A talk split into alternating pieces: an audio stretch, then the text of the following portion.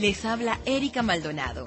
Bienvenidos a La carrera contra el tiempo y cómo ganarla, el más reciente audiolibro producido por el Taller del Éxito, empresa líder en el campo del desarrollo personal. Benjamin Franklin solía decir, si en verdad amas la vida, no derroches tu tiempo, porque el tiempo es la materia prima de la cual la vida está hecha. Sin duda alguna, el tiempo es el bien más valioso que tú posees y del buen uso que le des depende en gran parte tu éxito en la vida. Es común escuchar la expresión, el tiempo es oro, pero lo cierto es que el tiempo es mucho más que eso. El tiempo es la vida misma.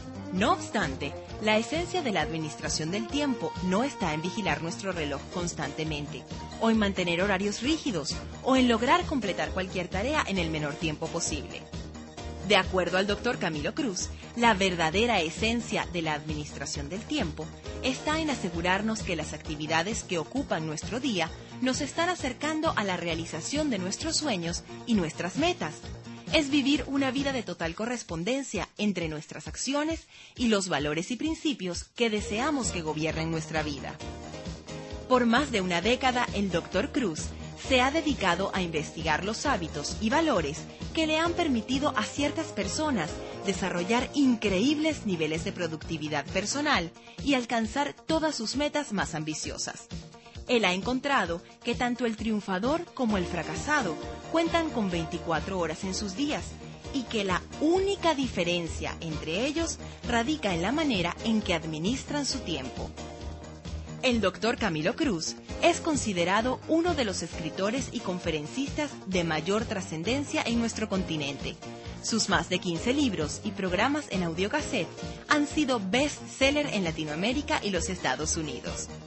Camilo recibió su doctorado en físico-química de la Universidad de Seton Hall y se desempeñó como catedrático en varias universidades de los Estados Unidos, donde enseñó, entre otras materias, física cuántica y termodinámica es fundador de elexito.com, la primera comunidad de Internet dedicada al desarrollo del potencial humano.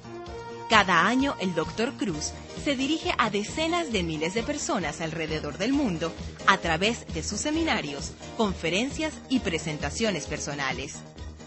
Ejecutivos y profesionales de empresas como IBM, Hewlett Packard, Coca-Cola, Motorola y muchas otras empresas y organizaciones multinacionales asisten cada año a sus seminarios en busca de ideas y estrategias sobre cómo convertirse en personas más efectivas y lograr vivir una vida de continua correspondencia entre sus valores personales y sus actividades diarias.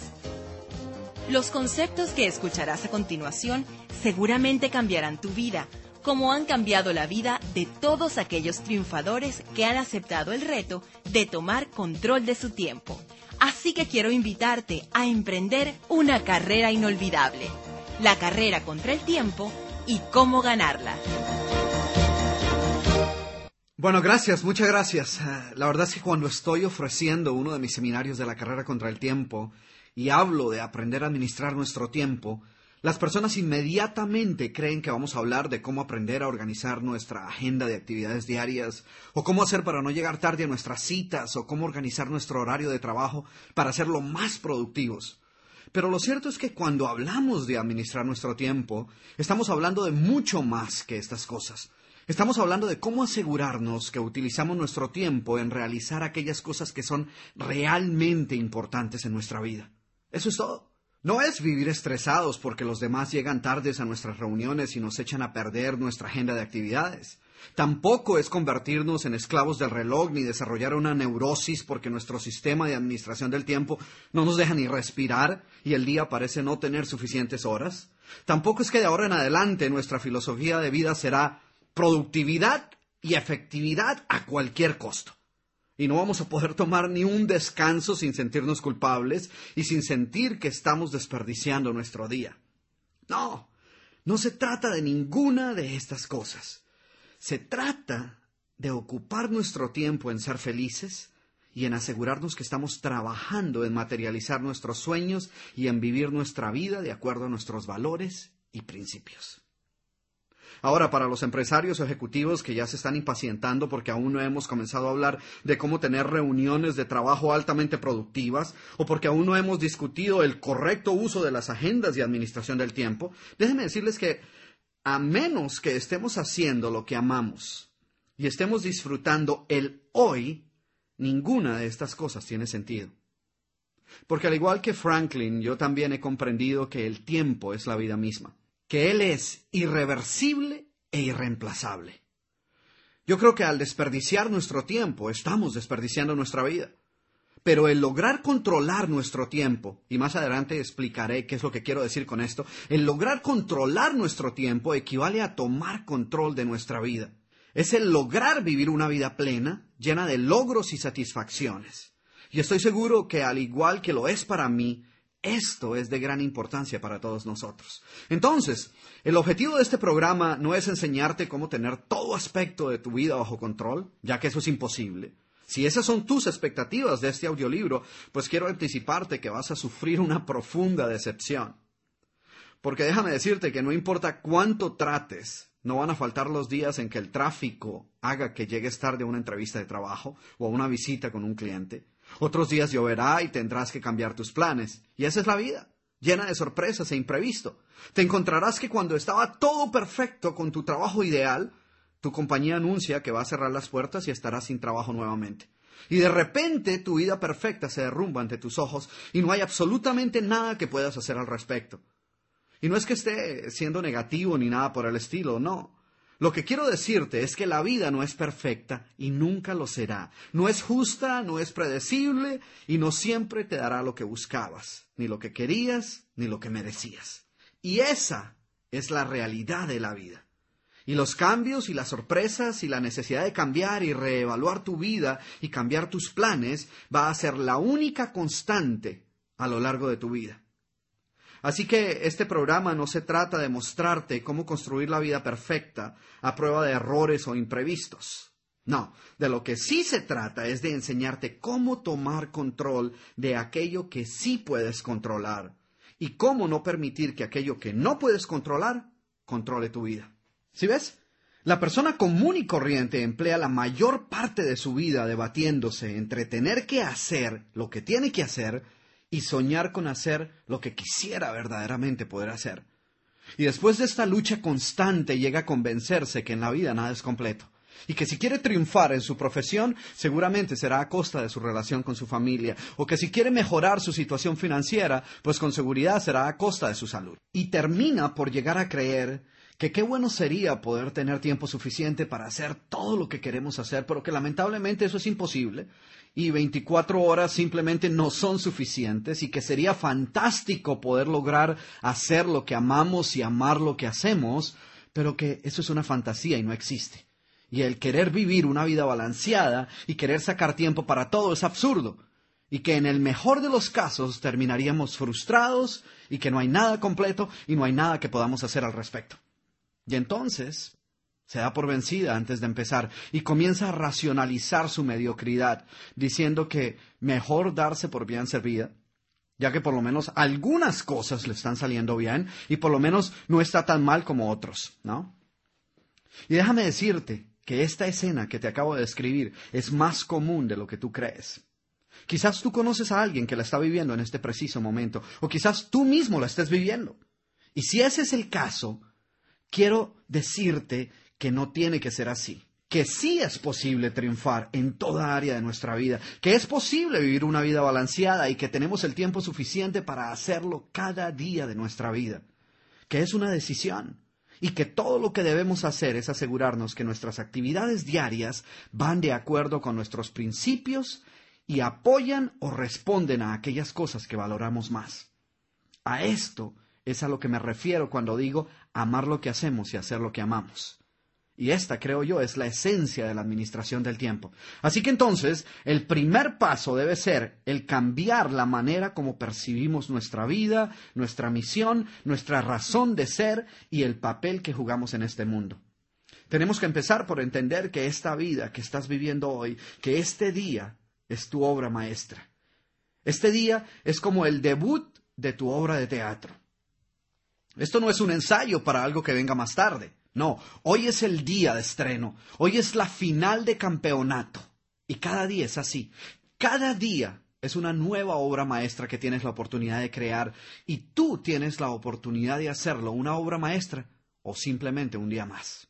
Sin embargo, muchas personas viven sus vidas no como si hoy fuera la final de campeonato, no como si fuera el juego decisivo, el juego más importante, sino como si fuera un entrenamiento, como si fuera un juego más, como si fuera uno de esos juegos que a veces juegan los equipos cuando ya clasificaron para la siguiente ronda y aún les queda un juego más. Tú sabes, ¿no? Eh, que juegan sin ganas y no les interesa mucho el resultado, ni si pierden o si ganan, sino que no se desgastan demasiado para guardar energías para el siguiente juego. El problema es que tú no puedes hacer eso con el juego de la vida. En el juego de la vida, todo día es importante. Tú tienes que vivir el día de hoy a plenitud. El hoy es lo único sobre lo cual tú tienes total control. Además, tú no sabes si el juego de mañana está en tu calendario. Y no se trata de ser fatalista, tampoco dije que no debas planear para el mañana, debes planear para el mañana, debes aprovechar la experiencia del ayer, pero debes vivir el hoy y debes hacerlo a plenitud, debes hacerlo como si el mañana no fuera a ocurrir y como si el ayer no tuviera sentido. Debes dar cada día un 100% de ti. Y cuando te vayas a dormir agotado, debes planear levantarte al día siguiente a hacer exactamente lo mismo. Recuerda lo que decía Abraham Lincoln, toda persona es tan feliz como se propone serlo. Así que cada día puedes hacerte el propósito de ser tan feliz como puedas. Y eso es lo que este programa te ayudará.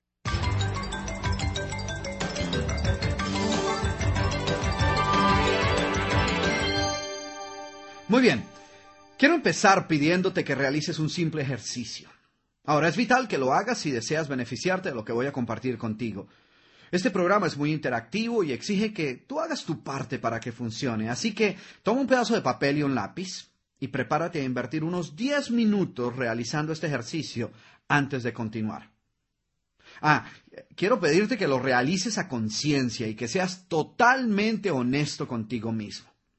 Entonces, quiero que tomes una hoja de papel o una libreta de apuntes y que te des a la tarea de identificar los tres sueños, las tres metas más importantes que quieres alcanzar en tu vida. Pero asegúrate que son las más importantes. Otra cosa, asegúrate que no sean metas profesionales, o por lo menos que dos de ellas no sean metas profesionales, y que en realidad sean las más importantes. Imagínate que soy el, el genio de la lámpara mágica y te digo que voy a hacer realidad tus tres sueños más importantes. ¿Qué escribirías en esa lista? Piénsalo bien, no te vayas a arrepentir después. Aquí no estamos hablando de quiero comprarme un mejor auto. No que esa no sea una buena meta. Pero tú sabes que hay cosas más importantes que de lograrlas seguramente te van a permitir comprarte tu nuevo auto. Entonces, para la grabación y toma unos minutos antes de seguir con la segunda parte de este ejercicio. Vamos, tienes dos minutos para escribir tus tres sueños más importantes.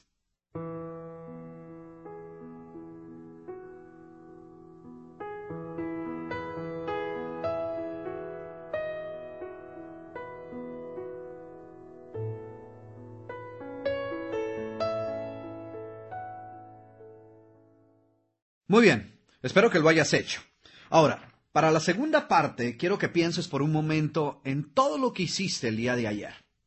Aquí estoy asumiendo que el día de ayer fue un día común y corriente. En otras palabras, no fue un día festivo o no fue el día de tu cumpleaños o un fin de semana, sino que fue un día común y corriente de los que tú sueles tener y que es representativo de lo que es un día promedio en tu vida.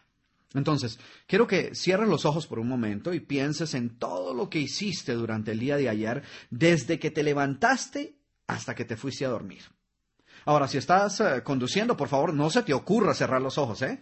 ¿eh? Para si puedes hacer este ejercicio o espera a continuar escuchando este programa una vez tengas la oportunidad de realizarlo. Entonces, cierra los ojos y recorre mentalmente todo el día de ayer. Te levantaste, te bañaste, desayunaste, te fuiste al trabajo y así piensa en todo lo que hiciste en el trabajo y continúa hasta que llegues al momento donde te fuiste a dormir.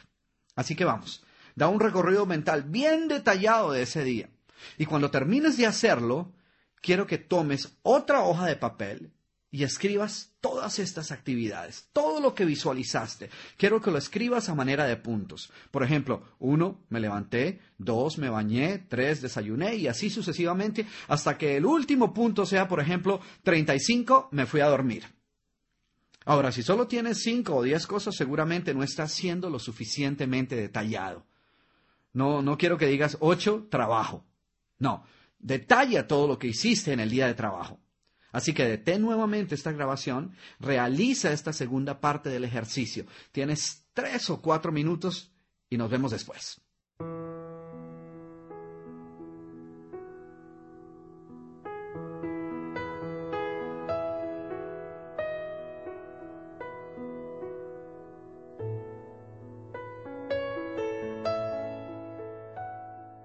Muy bien, si has realizado bien este ejercicio, Frente a ti tienes una lista con tus tres metas o sueños más importantes y también tienes otra lista con todas las actividades que actualmente llevas a cabo durante el día común y corriente de tu vida. Ahora la parte final. En la lista de actividades diarias, pon una marca frente a cada actividad que realizaste con el propósito específico de alcanzar cualquiera de estos tres metas, de estos tres sueños. En otras palabras, mira tus metas, mira esos tres sueños que escribiste y luego mira tus actividades diarias y pon una marca frente a cada una de las actividades que realizaste específicamente para lograr cualquiera de esas tres metas. Y aquí es precisamente donde quiero que seas totalmente honesto contigo mismo. Si una de tus metas es vivir una vida larga y saludable, no pongas una marca frente a me desperté con la idea de que, bueno, si me desperté es que no me muerte, así que voy por el camino correcto. Tú sabes a qué me estoy refiriendo, ¿no es cierto? Entonces, conscientemente marca solo aquellas cosas que realizaste con uno de esos tres sueños en mente. Si en alguna de las actividades tienes que pensar demasiado para decidir si marcarla o no, seguramente no es una de las que merezca una marca. Ahora bien, cuando termines este ejercicio, tendrás frente a ti la respuesta a uno de los más importantes interrogantes que quiero plantearte en este audiolibro. Y el interrogante es, ¿estás hoy trabajando activamente en la realización de tus sueños y metas más importantes? En otras palabras, ¿estás viviendo una vida en concordancia con el logro de aquello que tú consideras más importante? ¿O simplemente estás viviendo día a día? Manteniéndote ocupado con las urgencias de la vida, pero no con aquello que has identificado como vital. Dicho de otra manera, ¿estás ocupado sobreviviendo o estás realmente viviendo? Y la respuesta está frente a ti.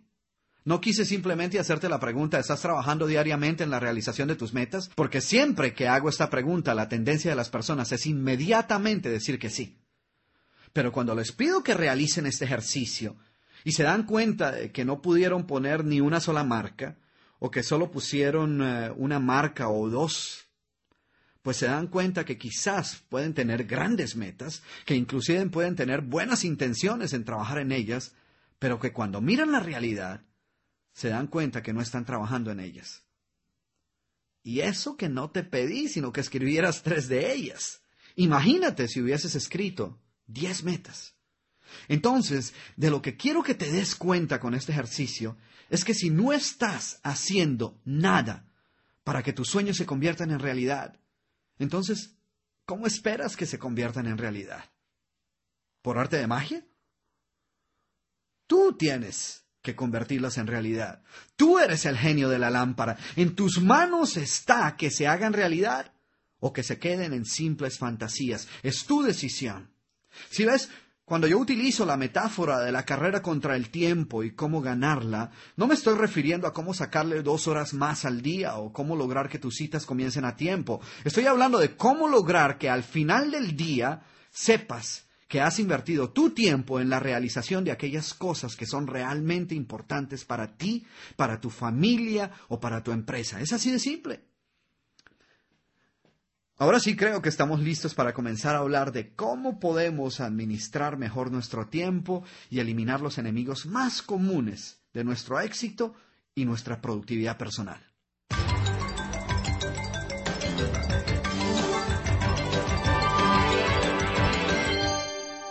Una de las primeras cosas que descubrí durante la investigación de este programa es que la mayoría de nosotros gastamos gran cantidad de tiempo en asuntos que son relativamente triviales y de poca trascendencia, mientras que parecemos nunca tener suficiente tiempo para hacer aquello que consideramos verdaderamente importante. Y lo peor de todo es que estas actividades importantes son las que producirán la mayor parte de nuestro éxito, pero no tenemos tiempo para ellas porque estamos demasiado ocupados con trivialidades.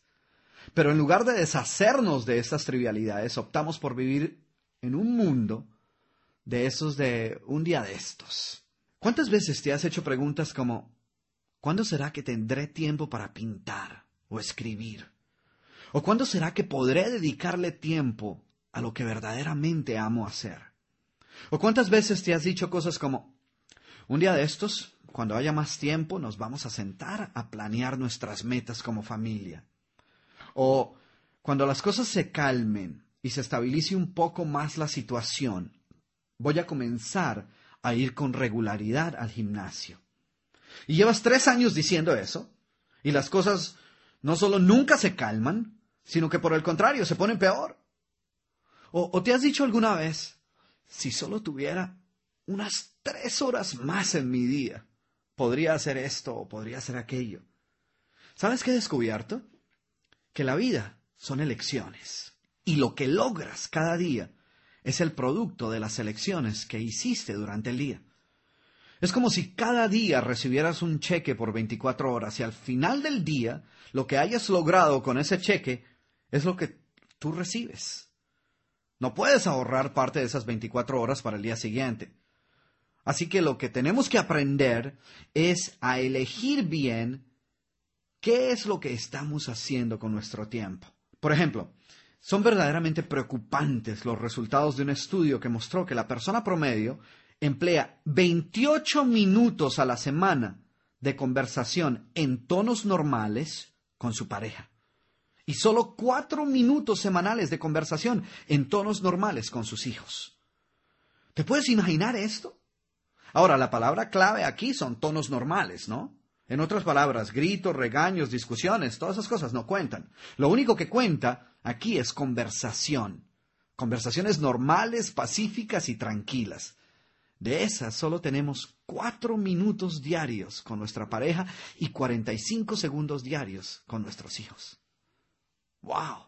Ahora, lo más curioso de todo es que otros estudios, conducidos por la corporación norteamericana Nielsen, reportan que la persona promedio mira más o menos 49 horas y media de televisión a la semana. ¿Te imaginas eso? eso, es, más que un trabajo.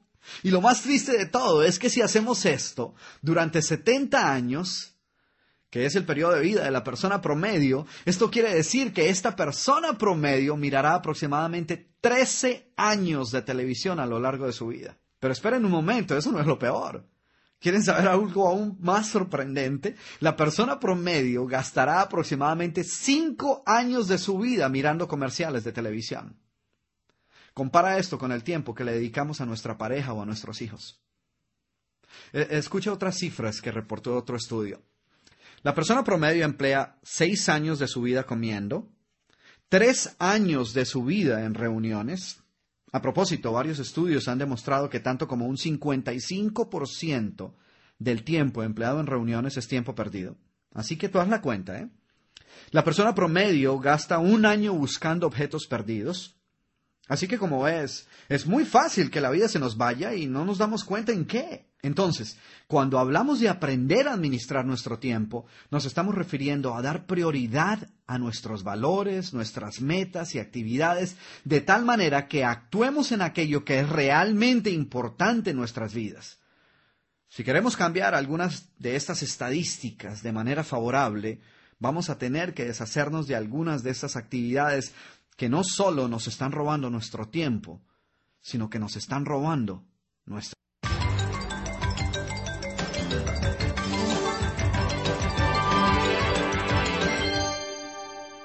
de aprender estrategias específicas para administrar mejor nuestra vida, identifiquemos algunos de los enemigos más comunes de nuestro tiempo. En los siguientes minutos, el doctor Cruz nos hablará sobre algunos de los malos hábitos que día a día nos roban nuestro tiempo, que nos detienen de alcanzar las metas que queremos realizar y literalmente, minuto a minuto, nos roban nuestra vida. Antes de empezar a hablar de los que yo considero los peores enemigos de tu tiempo y de tu éxito, quiero pedirte que cuando termine de comentar cada uno de estos malos hábitos y te plantees ciertas inquietudes y te hagas ciertas preguntas, tomes el tiempo necesario para pensar en ellas y determinar cuáles de estos hábitos malos tienes hoy y forman ellos parte de tu repertorio personal y cómo vas a deshacerte de ellos. Quiero que detengas la grabación y pienses en ellos por un momento y luego determines qué estrategias específicas puedes poner en práctica ya mismo para erradicar este mal de tu vida. Entiende que el 50% de lograr administrar nuestro tiempo de manera más efectiva y tomar control de nuestra vida está en eliminar aquellos malos hábitos que poco a poco nos roban nuestro tiempo y limitan nuestra productividad. Así que no escuches este programa como si fuera una novela. Yo te puedo dar ciertas pautas sobre lo que debes hacer y plantar ciertos interrogantes que te ayuden a determinar cómo y por dónde comenzar, pero a la postre Eres tú quien debes dar las respuestas y plantear las estrategias y pasos a seguir. Muy bien. Entonces, comencemos con el primero de estos malos hábitos, que es uno muy común, aunque quizás eh, no es conocido con este nombre. Yo lo he llamado la mañanitis. La mañanitis es el eterno mal de dejar todo para mañana. Mañana, mañana, mañana. Llámalo pereza, procrastinación, dilación o como quieras llamarlo. Es simplemente posponer las cosas para más tarde, para evitar hacer aquello que sabemos que debe hacerse, con la esperanza de que de alguna manera, si lo evitamos lo suficiente, eventualmente se hará por sí solo o alguien más lo hará por nosotros. Las personas que sufren de mañanitis operan bajo la premisa de que nunca hagas hoy lo que puedes dejar para mañana. Por alguna razón se llegan a convencer de que el día de mañana presenta mejores perspectivas para llevar a cabo algo, cuando la verdadera razón, en la mayoría de los casos, es su falta de resolución para lidiar con la situación que tienen frente a ellos. Y mañana se convierte en el sábado, y el sábado en la próxima semana, y la próxima semana en el mes que viene, y así se va pasando el tiempo, y de repente el posponer estas decisiones comienza a crear peores problemas. Mañana pago este recibo, la próxima semana le hago la reparación al auto. El próximo mes voy al doctor. Y muchas veces las consecuencias son catastróficas. Te voy a decir cómo es que la mañanitis nos puede robar nuestro tiempo sin que nos demos cuenta. ¿Cuántas veces te ha sucedido que mientras trabajas en tu escritorio encuentras un recibo que debes pagar a más tardar en tres días? ya que lleva más de una semana perdido entre el montón de cosas por atender que pacientemente esperan sobre tu escritorio. Sin embargo, para no interrumpir lo que estás haciendo, después de unos minutos de revisarlo, decides colocarlo en un sitio donde te sea fácil verlo más tarde. Al terminar tus labores, lo ves, pero decides dejarlo para el día siguiente. Después de todo, ya hoy es tan tarde que da lo mismo hacerlo hoy que hacerlo mañana en la mañana. Al día siguiente lo ves, lo vuelves a leer y luego lo pones ahí cerca a la pantalla de la computadora de manera que, que puedas atenderlo un poquito más tarde. Al final de la tarde, lo vuelves a mirar unos minutos más, te apuras al saber que la fecha límite para su envío se acerca, pero estás demasiado cansado para ocuparte de ello, así que decides pegarlo en la pantalla de tu computadora con una nota que dice, ojo, debe hacerse hoy, de manera que al día siguiente no haya manera en que se te pueda olvidar. Al día siguiente lo ves, lo lees nuevamente y haces una nota mental de que de hoy no puede pasar porque las consecuencias van a ser costosas. Así que el saber que lo vas a atender hoy te da un poco más de tranquilidad y comienzas tu trabajo prometiéndote que antes del almuerzo darás cuenta de ello. Cuatro días más tarde, enfadado con todo el mundo, no puedes entender cómo se te pudo pasar el pago del bendito recibo mientras reniegas por el hecho de que no tienes tiempo suficiente para atender el trabajo y todas las obligaciones que tienes, como el pago de recibos que llegan a último minuto, Pero lo que más te molesta es el tener que pagar altos intereses por solo una semana de retraso y haber tenido que sacar un par de horas para ir personalmente a pagar el recibo. ¿Te suena familiar esa situación? Y lo peor de todo es que has terminado por gastar cuatro o cinco horas en algo que pudo tomarte dos minutos de haberlo atendido a tiempo.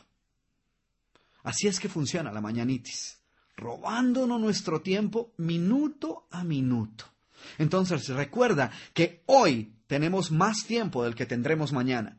Y ese solo factor hace que el día de hoy sea muy importante porque mañana el día de hoy será simplemente un recuerdo. Y será el recuerdo de un tiempo bien invertido o el recuerdo de un tiempo perdido. La buena noticia es que el poder hacer de este día un día glorioso e inolvidable está en tus manos. Si no crees esto, examina cuidadosamente que no hayas caído víctima de una de esas falsas creencias o excusas que en ocasiones utilizamos para justificar nuestra mediocridad. Déjame decirte a qué me refiero. Recuerdo que algunos de mis estudiantes en la universidad sufrían de mañanitis. Y cuando yo les preguntaba por qué no hacían sus asignaciones con prontitud, me decían, no, doctor Cruz, no es que yo esté pereciendo. Lo que sucede es que yo trabajo mejor bajo presión. ¿Has escuchado esa antes? Pero lo cierto es que no es que trabajes mejor bajo presión. Lo que realmente sucede es que terminas por hacer lo mejor que puedes, dadas las circunstancias. Pero eso no quiere decir que has hecho lo mejor de lo que tú eras capaz de hacer. Nadie trabaja mejor bajo presión. Entonces, haz ya mismo lo que sabes que tienes que hacer. Conviértete en el tipo de personas que actúa con prontitud. Así que evalúa en qué áreas de tu vida son aquellas en las que más tiendes a posponer ¿Es en tu trabajo? ¿En la familia? ¿O quizás con cosas que afectan tu salud? Identifica por qué es que tiendes a posponer lo que sabes que tienes que hacer y desarrolla una estrategia de cómo vas a responder a esa tendencia de ahora en adelante. Yo desarrollé una táctica para mí y, es que todo papel que llegue a mi escritorio que requiera mi atención lo voy a mirar una sola vez. Cuando lo deje de lado es porque ya le he dado solución. Así solo tengo que verlo y leerlo una sola vez y después puedo olvidarme de él. Haz esto y verás cómo comienzas a eliminar este enemigo.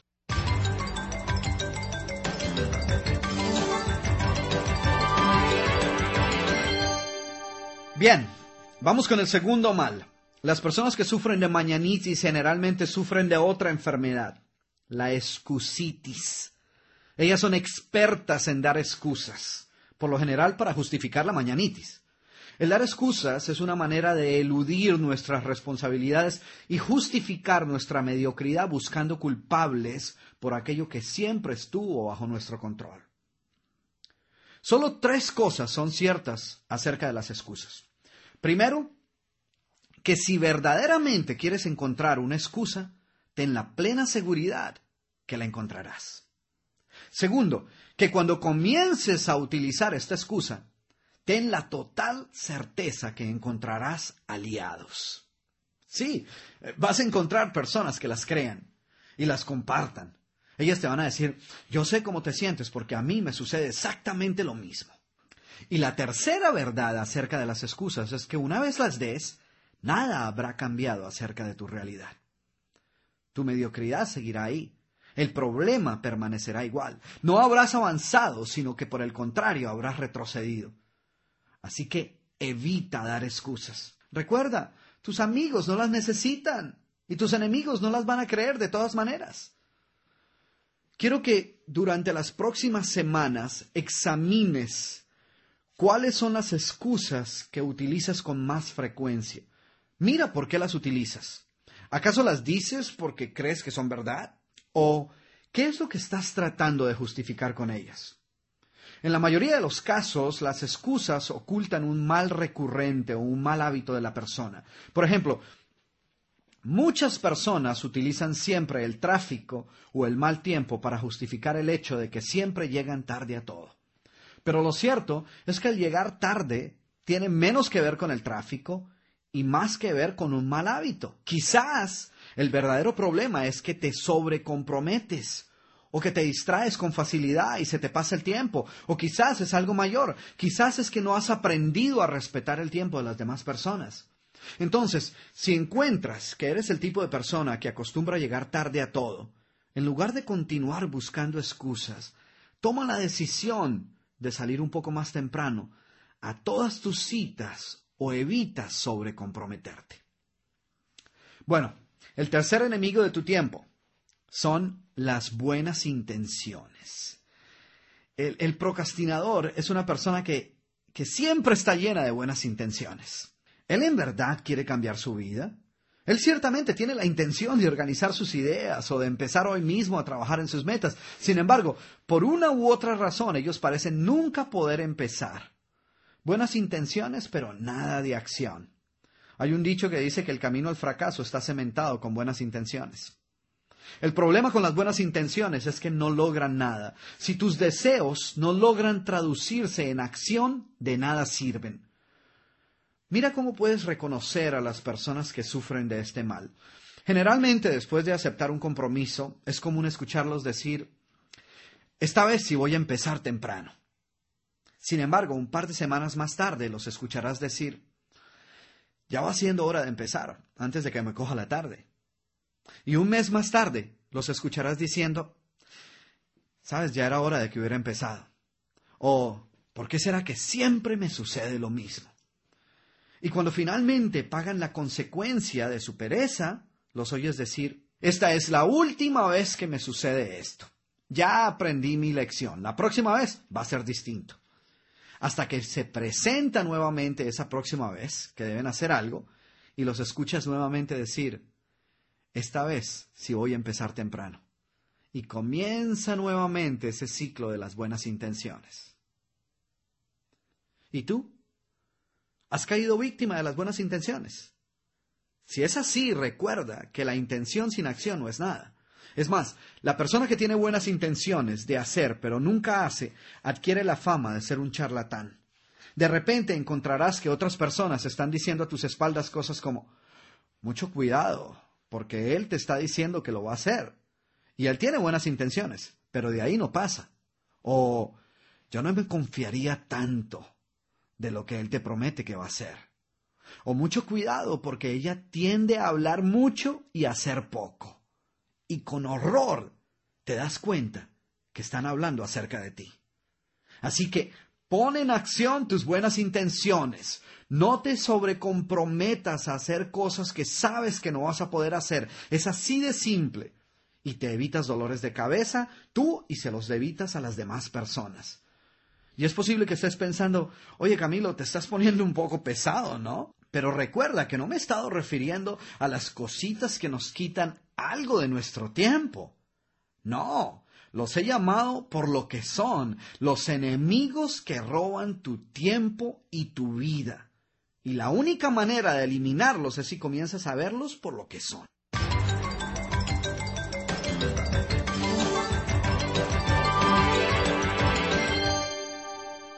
Entonces, continuemos con otro de los peores enemigos de nuestro tiempo, y es la gran dificultad que tenemos en decir no. Muchos de nosotros perdemos enorme cantidad de tiempo como resultado de nuestra incapacidad para decir no. Le decimos sí a todo. Decimos sí inclusive a aquellas cosas que sabemos que no vamos a poder hacer. A mí me ha sucedido que le pregunto a cierta persona si puedo contar con ella en determinada reunión y me responde, sí, sí, Camilo, allá estoy, cuenta conmigo.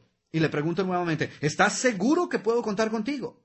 Sí, sí, hombre, a menos que algo suceda, allá estoy sin falta. Le digo, no, no, yo necesito saber con certeza que vas a estar ahí. Bueno, Camilo, el problema es que tengo que llevar a mi hijo al médico y creo que lo más probable es que no pueda ir. Y yo le digo, ¿y por qué no me dices eso desde un comienzo?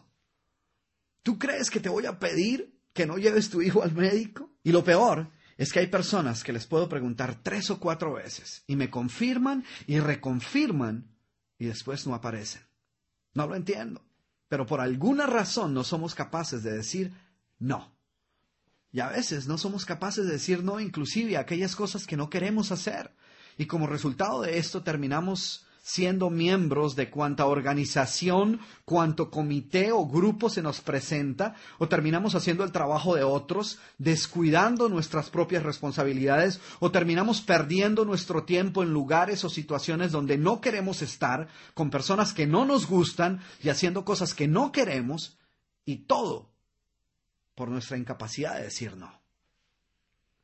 Y yo he encontrado que una de las razones por las cuales nos es tan difícil decir no es porque estamos buscando la aprobación de otras personas. Otras veces tememos decir no porque tenemos temor de ofender a otras personas o sentimos que si uno es un verdadero amigo, entonces siempre debe estar disponible para las otras personas. Pero todas esas cosas son falsas creencias. Piensa por un momento en algunas de las últimas situaciones donde te encontraste en que te sentías incómodo de estar allí o de estar haciendo aquello. Pero allí estabas, y todo como resultado de no haber podido decir no. ¿Qué tenían todas estas situaciones en común? ¿Qué te impidió decir no?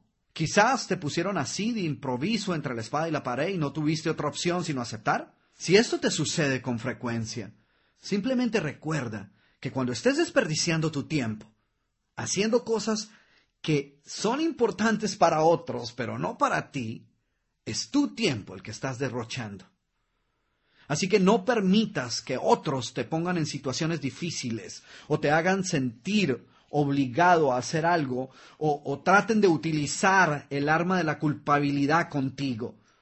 La próxima vez que estés ocupado trabajando en algo importante y tu mejor amigo te llame para que lo acompañes al aeropuerto a recoger a su tía que, va a llegar y le da pereza ir solo, simplemente dile, no. No tienes que inventar ninguna excusa, no tienes que decir mentiras, simplemente le dices, lamento no poder hacerlo, pero estoy muy ocupado. Es así de simple. ¿Y sabes qué?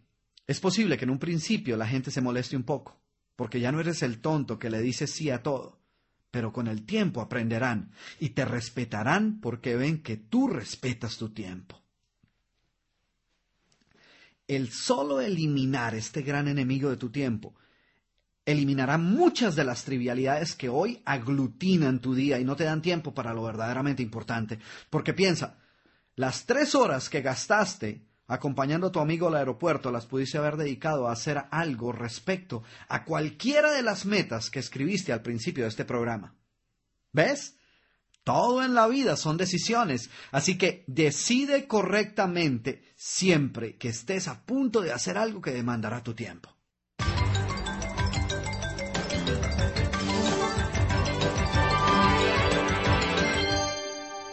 Bueno, pasemos al quinto enemigo de nuestro tiempo, y este es el autoengaño. Las personas que sufren de este mal generalmente hallan consuelo en saber que en realidad ellos podrían alcanzar mucho más de lo que sus pobres resultados muestran. Tú las oyes decir cosas como, ya sé que no he podido hacer esto, pero ten la plena seguridad que cuando me proponga hacerlo, lo logro. Ellos prefieren creer que todo está marchando a la perfección en sus vidas antes de cerciorarse si efectivamente es así. Rara vez se autoevalúan para buscar mejorar su rendimiento. Su filosofía es ojos que no ven, corazón que no siente. Ellos prefieren evitar la autoevaluación de tal manera que no tengan que tomar decisiones.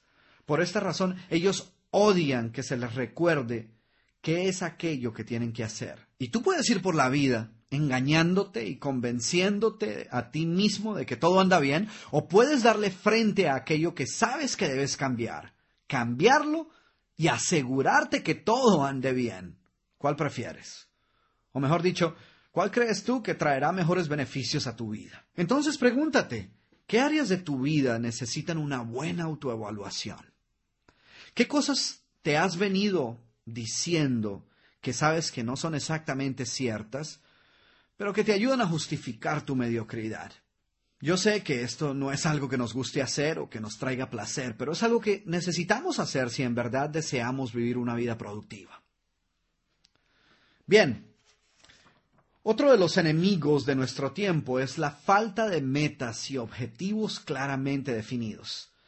La persona que no tiene metas claras nunca sabe a ciencia cierta si está caminando en la dirección correcta. En su diccionario siniestro, Ambrose Bierce decía que el verdadero fanatismo es redoblar nuestro esfuerzo una vez hemos olvidado hacia dónde vamos. Y tristemente para muchas personas, en esto se ha convertido su vida. Ellas no saben para dónde van, pero eso sí van, van bien rápido. Entonces, recuerda, metas borrosas dan resultados borrosos. Así que clarifica tu destino y descubrirás que comienzas a tener más control de tu tiempo. Eh, no voy a hablar más tiempo de este enemigo eh, que considero el peor de todos, porque como verás, la segunda parte de este programa la dedicaremos casi que exclusivamente a este aspecto. El séptimo enemigo de nuestro tiempo es vivir en el pasado o en el futuro, pero nunca en el presente. Muchas personas emplean la mayor parte de su energía y de su tiempo preocupados acerca de todo aquello que deberían estar haciendo, en lugar de estar haciéndolo. Nunca están presentes un 100% en ningún lugar a ninguna hora. Cuando están en su trabajo, están pensando en que están descuidando a su familia. Y cuando están en su casa, están pensando en todo lo que les aguarda al día siguiente en su trabajo. Así que no hacen bien ni lo uno ni lo otro. Entonces, aprende a vivir en el presente. Alguna vez escuchaba a un gran conferencista que decía, el pasado es como un cheque cancelado el futuro es un cheque sin cobrar, pero el presente es como tener dinero en efectivo, así que aprende a gastarlo. Está bien el recordar buenos tiempos que hayas vivido en el pasado. El problema está cuando pasamos la mayor parte de nuestro tiempo pensando en todo lo que dejamos de hacer, en lo que hubiésemos podido hacer o en las oportunidades perdidas y el tiempo que se fue. Ya deja de pensar en eso, porque no importa que tanto pienses, no hay nada que puedas cambiar en tu pasado. Sobre lo único que tú tienes control absoluto es sobre tu presente, sobre este momento que estás viviendo en este preciso instante. Nada va a cambiar porque gastes tres horas pensando acerca de todo lo que no hiciste con tu hijo cuando era chico. Ninguna culpabilidad ni remordimiento va a cambiar eso. Es parte del pasado y está fuera de tu control. Sobre lo que tú sí tienes control es sobre tomar el teléfono ya mismo y llamarlo. ¿Ves? Ahora, en lo que respecta al futuro, hay una canción de John Lennon que dice, la vida es todo lo que ocurre a tu alrededor mientras estás ocupado haciendo otros planes. Porque hay personas que están tan ocupadas planeando el futuro que se olvidan de vivir el presente. Y no me malinterpreten, ¿eh? Yo creo en planear, yo creo en la necesidad de tener metas y objetivos claros a corto, a mediano y a largo plazo, pero también he descubierto que tan importante como tus planes futuros es vivir el presente. Y digo esto porque he podido ver muchas personas a quienes se les fue la vida haciendo planes, y mientras planeaban la vida les pasó de largo. Así que asegúrate que estás viviendo tu hoy a plenitud. Bueno, ya llegamos al último enemigo de nuestro tiempo al cual quiero referirme, y este es el perfeccionismo. Este es uno de los peores enemigos de nuestro tiempo y de nuestro éxito. Y la razón es porque no parece un enemigo. Es un mal hábito que está disfrazado de virtud. Y al estar disfrazado de virtud parece más amigo que enemigo, pero en realidad es responsable por muchas frustraciones y sueños sin realizar. Y, mira por qué es que es tan peligroso. Escucha, escucha cómo suena el perfeccionismo. Suena aquí así. Si vale la pena hacerlo, vale la pena hacerlo bien o no hacerlo, porque esa es la clase de persona que yo soy. ¿Sí ves? ¿Quién va a discutir con eso? Si suena tan bien, suena responsabilidad, suena entrega, pero lo cierto es que se convierte en una excusa que nos limita y nos paraliza. Porque entonces resultamos diciendo cosas como, eh, sí, entiendo la importancia de hacer ejercicio e ir al gimnasio, pero es que yo pienso que si vale la pena, vale la pena hacerlo bien o no hacerlo. Y en este momento no siento que pueda dedicarle a esa actividad todo el tiempo que merece, así que más bien dejémoslo para después. Y entonces no hacemos nada. Entonces, no permitamos que el perfeccionismo nos paralice. Tú no tienes que saber cómo hacer algo perfectamente antes de empezar. Es más, la única manera en que puedes llegar a hacer algo bien es si tomas el riesgo de empezar a hacerlo cuando aún no sabes bien cómo hacerlo.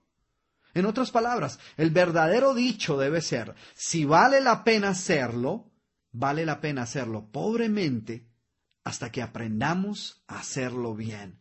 Pero empezar ya mismo. Empezar con lo que tienes hoy. Otra manifestación del perfeccionismo es la vieja idea de que si queremos que algo quede bien hecho, tenemos que hacerlo nosotros mismos. Que si delegas algo, lo que estás buscando es problemas y que eventualmente tendrás que hacerlo de nuevo. Esto, por supuesto, es falso, ya que si las cosas que has delegado no se han hecho como tú esperabas, esto solo es indicio de que no has sabido delegar o que no has sido claro eh, o que no has seleccionado a la persona apropiada para dicha tarea. Así que es mejor que aprendas el arte de delegar efectivamente y no deberás enfrentar la penosa situación de ser asediado constantemente por tareas que otros deberían estar realizando. Entonces, evalúa tu vida, determina qué cosas has venido posponiendo como resultado del perfeccionismo y ponte a trabajar en ellas ya mismo. Toma la decisión de que no vas a permitir que el perfeccionismo continúe robándote la oportunidad de trabajar en aquello que tú sabes que tienes que hacer. ¡Wow! Entonces ahí tienes ocho de los peores enemigos de tu tiempo. ¿Qué tienes que hacer ahora? Te sugiero que hagas una lista con ellos, que mires cuáles de ellos han venido saboteando tu éxito y han venido robándote tu tiempo y decide ya mismo cómo vas a deshacerte de ellos. Y ten presente que lo que ellos te están robando no es solo tu tiempo, es la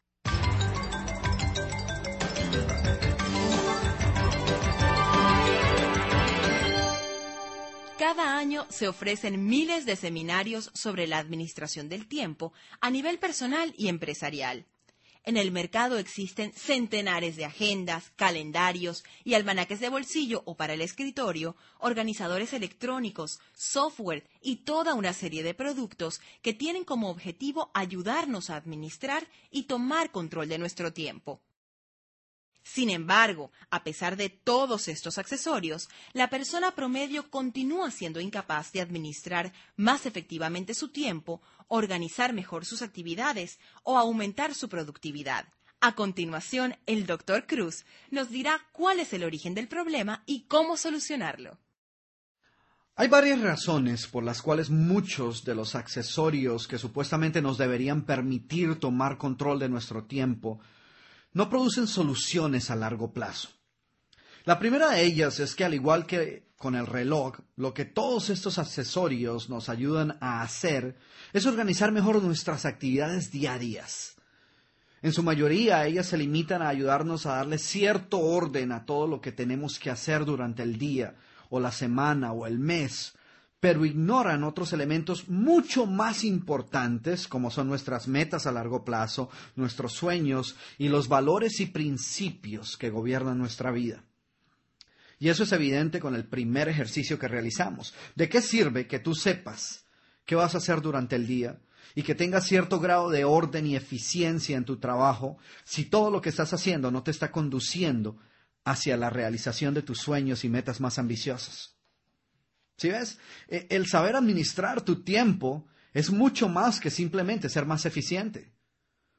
Muchos de los productos que hay en el mercado para ayudarte a administrar tu tiempo solo te permiten ser un poco más eficiente con tus actividades diarias, pero el ejercer control y saber autoadministrarte te hará mucho más efectivo. Y hay una gran diferencia entre ser eficiente y ser efectivo. Efectividad significa seleccionar la actividad más importante de todas aquellas que tengas frente a ti en determinado momento y hacerla bien.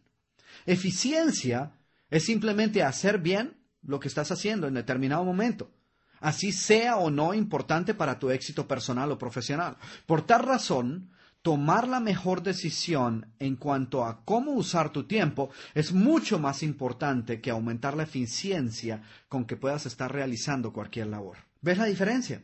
Poco contribuirá a tu éxito personal el ser el empleado más eficiente en tu trabajo si este trabajo no está contribuyendo a tu éxito personal, si no te está ayudando a desarrollarte profesionalmente o no te satisface Brian Tracy dice en sus conferencias que la persona promedio emplea entre 30 y 40 años de su vida trabajando y que uno de los mayores ladrones de su tiempo es invertir todos estos años en el trabajo equivocado. O colocándolo en otros términos, el ser bastante eficiente en algo poco efectivo. La segunda razón por la cual las personas no parecen poder tomar control de su tiempo es que tienen ciertas falsas creencias acerca de lo que significa aprender a administrar nuestro tiempo. Ellas creen que el administrar el tiempo es algo de sentido común y que no necesitan de ningún sistema externo. Otras creen que el administrar el tiempo les quita libertad y la espontaneidad a la vida, o las priva de la creatividad que demanda su trabajo o su profesión. Pero lo cierto es que lo contrario es cierto. Piénsalo, ¿se puede ser espontáneo o creativo cuando estás estresado, olvidando citas importantes, trabajando hasta la medianoche por falta de planeación o corriendo siempre contra el reloj? No, es todo lo contrario. La libertad se gana cuando te aseguras de estar dedicando tu tiempo a aquello que es verdaderamente importante para ti. Otra razón es que muchas personas creen que simplemente existen demasiadas urgencias o crisis que no podemos prever y que no permiten la implementación de un plan para administrar nuestro tiempo. Lo interesante acerca de esta excusa es que una gran mayoría de las urgencias que enfrentamos a diario son urgencias que nosotros mismos nos hemos encargado de fabricar.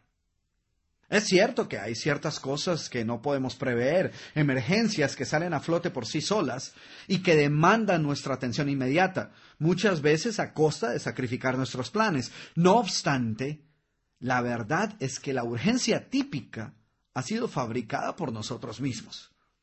Muchas personas posponen indefinidamente actividades que están bajo su control, como el pago de recibos o la visita al médico, esperando quizás que se solucionen por sí solos. Y un buen día se encuentran con otra urgencia, con otra crisis en sus manos, y tienen que pasar días enteros en el hospital como consecuencia de una enfermedad no atendida a tiempo, o tienen que pagar altos intereses, como decía al principio, o penalidades como consecuencia de no haber atendido a tiempo sus obligaciones al tiempo que tratan de justificar su falta de organización y la pobre administración de su tiempo, argumentando que simplemente hay demasiadas urgencias o crisis que no se pueden prever. Así que como ves, esta no es más que otra excusa para no tomar control de nuestro tiempo. Finalmente, la razón que casi tres cuartas partes de las personas dan como argumento de por qué les es tan difícil planear su tiempo, y ustedes no la van a creer, es que no había tiempo. Sí, que simple y llanamente no tenían tiempo para planear su día. ¿Qué les parece esta? Ah? ¿Pueden ustedes imaginarse esto? No planeamos nuestro tiempo porque no tenemos tiempo para hacerlo. ¿Podemos darnos el lujo de trabajar o vivir de esta manera? Por supuesto que no. Es lo mismo que decir estoy demasiado enfermo para ir al médico. No tiene sentido. Debemos entender que si no planeamos nuestro éxito, estamos planeando nuestro fracaso. ¿Ves? Todo en la vida son decisiones. Ya me has escuchado varias veces decir esto, pero lo cierto es que todo en la vida son decisiones, decisiones entre diferentes alternativas. Y nuestro éxito depende precisamente de la clase de decisiones que tomemos. Ahora que si no estamos trabajando con un plan de acción, habremos puesto nuestro día, nuestras metas y nuestra productividad a merced de circunstancias externas y habremos renunciado a ejercer control alguno sobre nuestra vida durante esas 24 horas. Así que si hasta ahora alguna de estas cuatro razones ha sido la causante de que no hayas tomado control de tu tiempo y tu vida, pues prepárate Primero a deshacerte de ella y segundo a comenzar a vivir una vida donde cada día estés disfrutando de saber que cada una de las áreas de tu vida está siendo atendida. Y empecemos por responder a tres interrogantes que son la esencia de lo que quiero aclarar con este programa. Primero que todo, debemos aclarar de una vez por todas qué es el tiempo. ¿Cómo podemos definir esto que estamos tratando de controlar? La segunda pregunta es, ¿podemos en realidad tomar control de nuestro tiempo? Y el tercer interrogante es, si podemos controlar o administrar nuestro tiempo, ¿Cuál es la mejor manera de Empecemos con la primera pregunta. ¿Qué es el tiempo? Fue Albert Einstein quien dio una de las definiciones más prácticas del tiempo. Él propuso que los eventos que ocurren en nuestra vida y el tiempo estaban íntimamente ligados y que estos eventos eran en realidad la sustancia o la esencia del tiempo. Y basado en esta premisa, Einstein definió el tiempo como una secuencia de eventos una continuidad en la cual estos eventos, estos acontecimientos ocurren uno tras otro del pasado al presente al futuro. En otras palabras, si deseas aprender a administrar tu tiempo, debes comprender que la unidad, el elemento básico del tiempo no son los minutos ni las horas, sino son los eventos. Todo lo que hacemos, toda actividad, todo periodo de tiempo, independientemente de que estemos haciendo algo productivo con él o no, es un evento.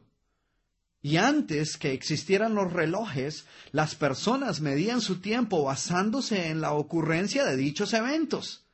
Era común oír cosas como estamos a tres jornadas de la próxima población o antes de la próxima cosecha deberás volver a casa o cuando llegue el sol a su altura máxima, estaré de regreso. Y todas estas expresiones eran maneras de hablar del tiempo utilizando ciertos eventos como factor de medición. Sin embargo, ahora con el reloj creemos que la administración de nuestro tiempo tiene que ver con el reloj. Pero en realidad no tiene nada que ver con él. Tiene que ver con aprender a administrar los eventos que ocurren en nuestra vida y esta es la respuesta a la segunda pregunta. En su libro La trampa del tiempo, Alec Mackenzie dice que cuando hablamos de administrar el tiempo, a lo que en realidad nos estamos refiriendo es administrarnos nosotros mismos. Y yo estoy totalmente de acuerdo con esto. El reto no es administrar el tiempo, el verdadero reto es administrar todos los eventos que forman parte de nuestro día y de nuestra vida. Nosotros no podemos controlar o manejar o tan siquiera administrar nuestro tiempo. En tu día hay 24 horas y no hay nada que puedas hacer para cambiar eso. No importa qué hagas, no puedes obtener una hora más en tu día, no puedes aligerar o detener el tiempo y solo lo puedes utilizar a un ritmo de 60 minutos por hora, 24 horas por día. Si te pones a pensar, el tiempo es el único recurso que debe ser utilizado en el instante en que lo recibes. No puedes ahorrarlo para mañana o, para, o guardarlo para más tarde. Si no haces nada con estos 60 minutos, los habrás perdido por siempre. Lo único que sí podemos hacer es controlar, administrar o manejar las actividades que forman parte de nuestro día. Yo he escuchado personas que dicen, hoy me ahorré dos horas en este trabajo. ¿Qué quiere decir eso? ¿Que mañana comienzas con 26? No. Lo que verdaderamente estás queriendo decir es que lograste controlar los eventos involucrados en dicho trabajo de manera que en lugar de que te tome seis horas hacerlo, por ejemplo, ahora te toma cuatro. Entonces, ¿qué es lo que verdaderamente has hecho? Has aprendido a administrarte tú mismo de manera más efectiva. Eso es todo. Una vez entiendes que el administrar tu tiempo no tiene que ver con el uso del reloj o el calendario, sino con el aprender a administrarte tú mismo y aprender a controlar los eventos que ocurren en tu vida, entonces estás listo a responder a la tercera pregunta. ¿Cuál es la mejor manera de hacerlo? ¿Qué es lo que haremos durante la segunda parte de este programa?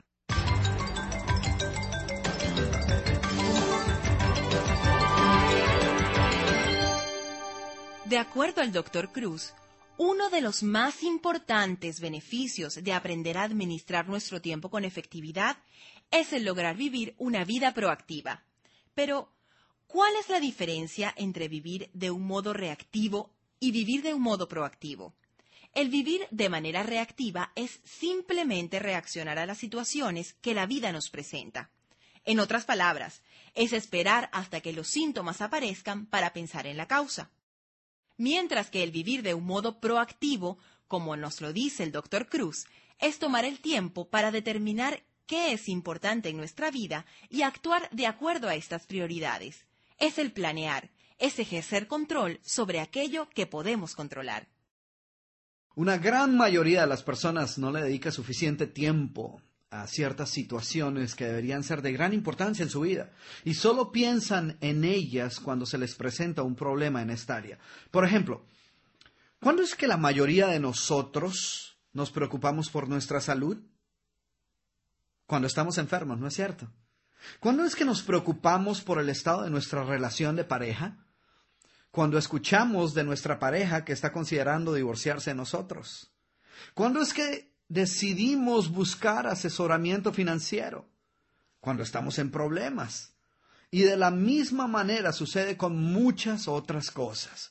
Sin embargo, hay muchas cosas que podemos hacer cuando estamos sanos o cuando nuestra relación marcha bien o estamos bien financieramente para asegurarnos que estas áreas de nuestra vida continúen así. Podemos hacer ejercicio y cuidar de lo que comemos, también podemos ser sensibles a las necesidades de nuestra pareja y podemos desarrollar un presupuesto de gastos. Todas estas cosas nos estarán ayudando a mantener la calidad de vida que deseamos. Y lo mejor de todo es que todas estas cosas están bajo nuestro control. ¿No es cierto? El vivir de modo proactivo es precisamente el actuar de acuerdo a estas prioridades que hemos establecido en nuestra vida. Es ejercer control sobre aquello que podemos controlar. Es pasar de simplemente reaccionar a planear los eventos que hacen parte de nuestra vida sobre los cuales podemos ejercer control alguno. En otras palabras, es tomar control de nuestro tiempo, ya que como dije anteriormente, estos eventos son la esencia del tiempo. Porque todos los eventos que mencioné anteriormente están bajo tu control. Tú puedes determinar qué comer y con qué frecuencia ir al gimnasio. Está en tus manos el asegurarte que mantienes un alto nivel de comunicación con tu pareja. Tú tienes control absoluto sobre si decides realizar un presupuesto para tus gastos financieros o decides vivir en la oscuridad. Todo esto está bajo tu control. Porque tú estás en el centro de todos estos eventos. Dependen de ti y la esencia de saber administrar tu tiempo está en ejercer este control. Ahora bien, hay muchas cosas que en realidad no podemos controlar. Tú no puedes controlar las condiciones climáticas o el tráfico, tampoco puedes controlar la manera de actuar de otras personas. Y así existen un gran número de eventos sobre los cuales tenemos o muy poco o ningún control. Y muchas veces permitimos que estos eventos controlen nuestra vida. Muchas personas viven prisioneras del que dirán, de lo que otras personas puedan pensar a pesar de que esto es algo que está totalmente fuera de su control. Y permiten que esto determine sus expectativas, afecte su estado de ánimo o influya negativamente en su productividad. Cuando la única respuesta razonable es ignorarlo, aceptarlo como una de esas cosas sobre las cuales tú no tienes control y seguir adelante pero no permitir que te controle y te paralice, porque entonces estarás viviendo de un modo reactivo. ¿Y cuáles son las consecuencias? Frustración, estrés, tensión, rabia, inseguridad. Ahora bien, es importante aclarar una cosa. Hay muchas cosas que sí están bajo nuestro control, pero que por alguna razón hemos aprendido a creer que no lo están. Y lo que he descubierto es que solo cuando la necesidad es suficientemente grande nos damos cuenta que sí podemos controlarlas. Déjenme hablarles de un gran amigo que fumaba mucho. Fumaba más de una caja de cigarrillos al día. Estaba convencido de que nunca podría abandonar este mal hábito. Estaba tan convencido de esto que en realidad nunca lo había intentado. Ustedes saben a qué me refiero, ¿no? Sin embargo, mi amigo hoy no fuma. Es más, lleva más de 10 años sin fumar. ¿Saben ustedes cuándo dejó de fumar? Después de su primer ataque cardíaco, cuando el doctor le informó que si no dejaba de fumar, el próximo ataque con seguridad vendría muy pronto y sería el último.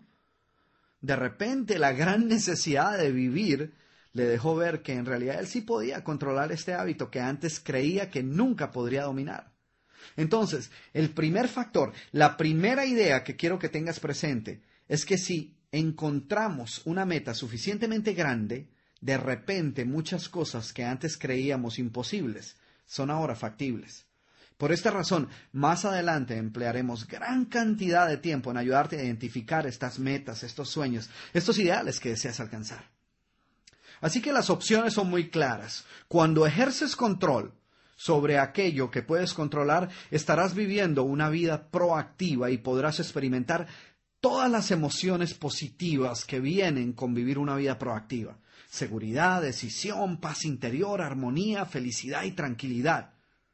Ahora, cuando no ejerces este control o cuando permites que aquellas cosas sobre las cuales no tienes control te controlen, habrás optado vivir de un modo reactivo. Es tu decisión. Quiero dejarte con esta idea antes de pasar a la segunda parte de este programa ¿Qué puedes comenzar a controlar en tu vida que hasta ahora no habías controlado? ¿Y qué has venido permitiendo que te controle, de lo cual quieres deshacerte? Quizás este es un buen momento para recordar la famosa oración de la serenidad, que dice, Señor, dame la serenidad para aceptar aquellas cosas que no pueda cambiar, el coraje para cambiar aquellas que pueda, y la sabiduría para ver la diferencia.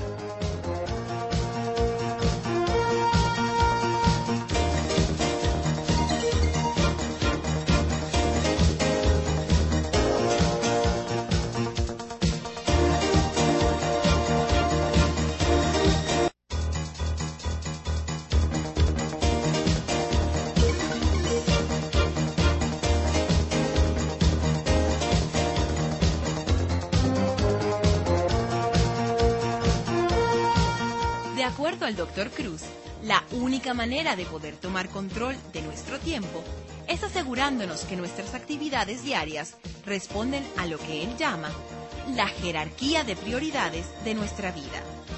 Según este concepto, toda persona siempre optará por hacer aquello que valora más sobre aquello que valora menos.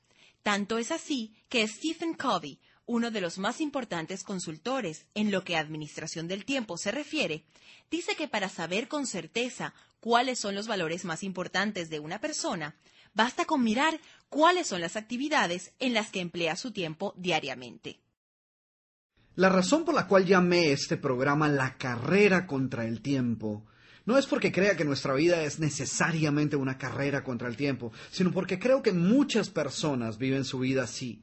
Y el ganar esta carrera contra el tiempo no se logra aprendiendo a correr más rápido, sino aprendiendo a caminar inteligentemente. Y eso es lo que veremos en el resto de este programa.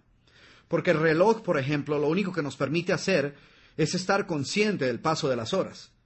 La verdadera clave de la administración del tiempo es asegurarnos que los eventos que ocurren en nuestro diario vivir, es decir, nuestras actividades diarias, reflejan nuestras prioridades y nuestras metas y objetivos a largo plazo. Solo así lograremos que la próxima vez que se nos pida escribir nuestras metas más importantes y luego se nos pida hacer una lista de nuestras actividades diarias, como la que hicimos al principio, confirmemos que efectivamente nos estamos moviendo hacia esas metas. Entonces, es obvio que si en realidad deseamos administrar nuestro tiempo de manera efectiva, el punto de partida no pueden ser nuestras actividades diarias.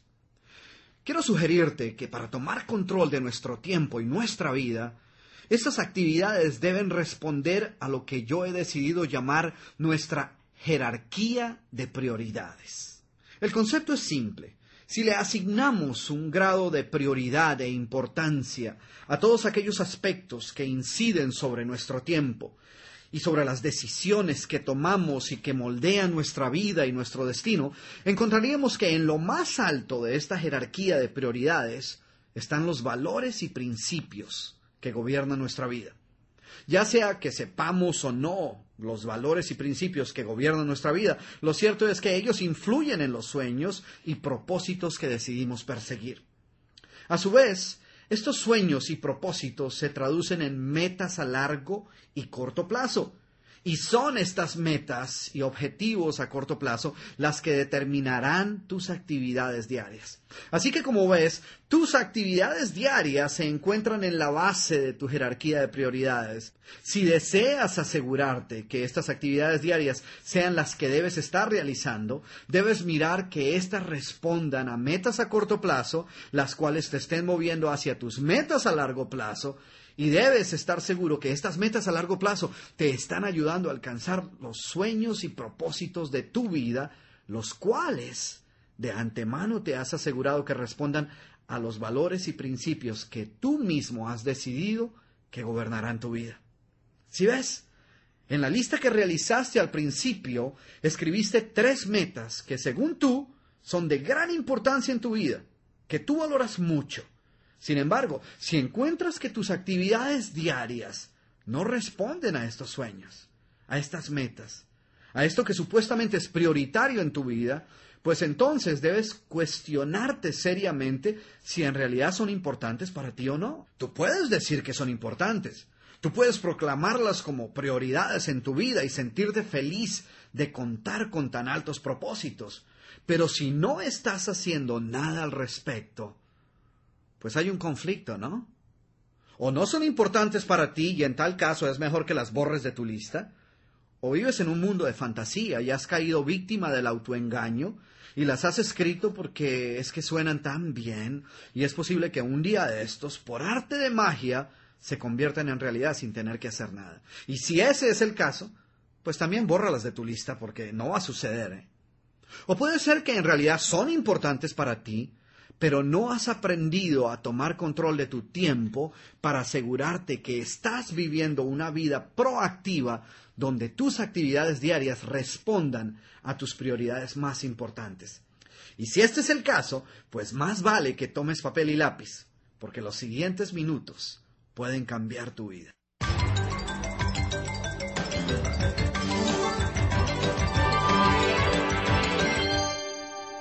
Si nuestra jerarquía de prioridades fuese una escalera de cinco peldaños, el peldaño más importante, el que se encuentra en la base de la escalera, el que debe soportar el peso de los demás peldaños, correspondería a nuestros valores y principios.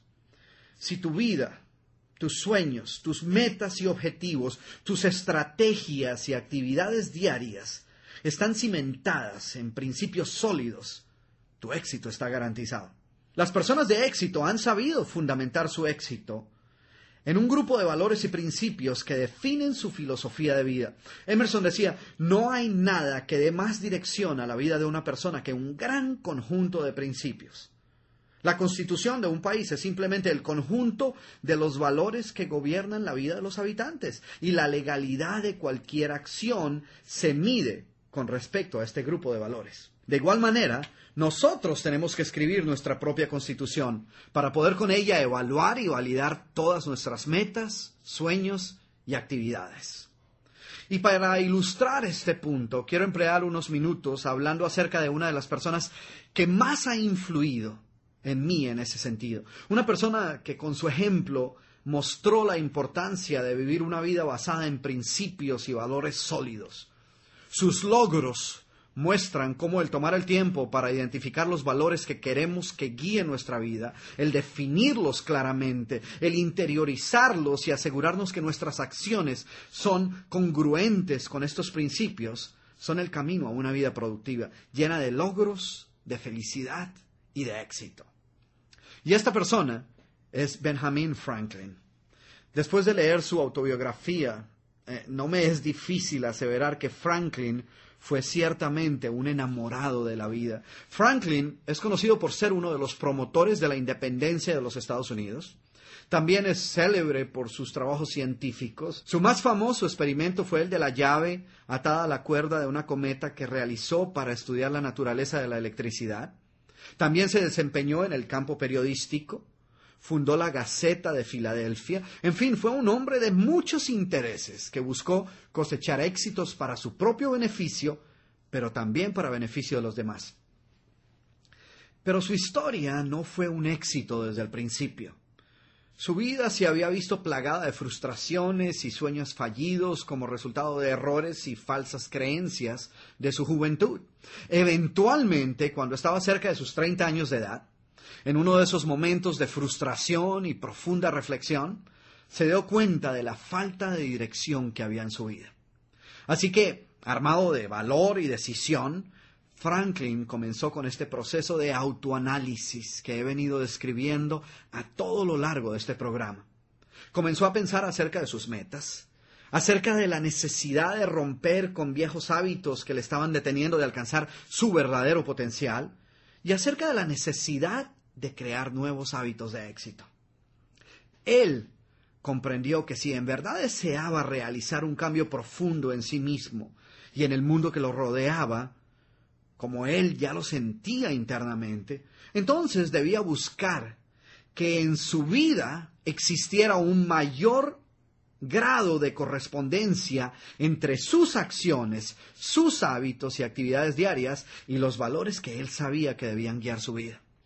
En su biografía, Franklin cuenta que para lograr una mayor claridad acerca de los valores y virtudes que le ayudaran a vivir una vida balanceada, una vida plena y feliz, resolvió tomar el tiempo para identificar los diferentes valores que debían guiar su vida. Después se dio a la tarea de definirlos en pocas palabras, pero en términos sencillos y claros, y sin caer en definiciones demasiado vagas o confusas, y luego desarrolló un plan para adquirirlos uno a uno en un estricto orden de prioridad.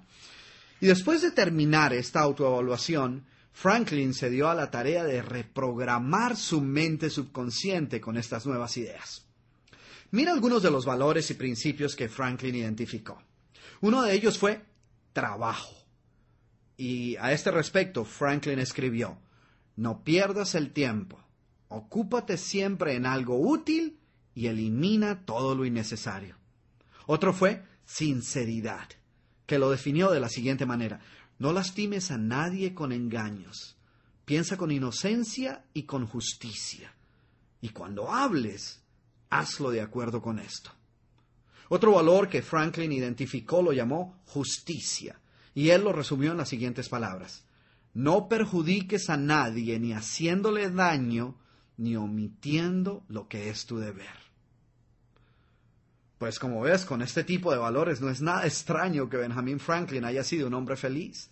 Él mismo expresó en una ocasión que debía su felicidad a la filosofía que él mismo había formulado medio siglo atrás. Y estos mismos valores fueron los responsables por los grandes éxitos que tuvo en los negocios, en el periodismo, la política y en la ciencia. Pero también fueron los que lo llevaron a sentar metas, como por ejemplo el estudio de otros idiomas. A los 63 años, Franklin comenzó a estudiar idiomas y llegó a dominar el francés, el italiano, el latín y el español, el cual a propósito llegó a aprender con la suficiente fluidez como para leer libros enteros con gran facilidad. Y empezó a los 63 años de edad. Y lo que quiero que aprendas de la vida de este gran hombre es que si tus acciones están basadas en principios y valores claros y sólidos, tú también podrás disfrutar de una vida mucho más productiva. Entonces, quiero que comiences haciendo tú lo mismo. Toma el tiempo para definir cuáles son los valores que deseas que gobiernen tu vida. El proceso simplemente incluye, primero, identificar estos valores, segundo, ordenarlos de acuerdo a la prioridad que tengan para ti y tercero, escribir un pequeño párrafo en tiempo presente acerca de lo que cada uno de esos valores significan para ti. Y no tienen que ser los mismos de Franklin ni tienen que sonar así. Personalízalos. Escribe aquello que en realidad sea importante para ti. Por ejemplo, eh, cierta persona compartió conmigo sus valores y principios personales en cierta ocasión, los cuales me parecieron fantásticos. Y, y quiero compartirlos contigo. Cuatro de ellos eran, primero, familia, que lo definió de la siguiente manera. Amo a mi familia. Soy un gran padre y esposo y el bienestar de mi familia es uno de los valores que gobiernan mi vida. El segundo que definió fue salud, que decía, disfruto de gran salud. Todas mis acciones, mis metas y mis comportamientos cuidan siempre de no afectar negativamente la gran salud y el estado físico que ahora poseo. Integridad, que esta persona definía así.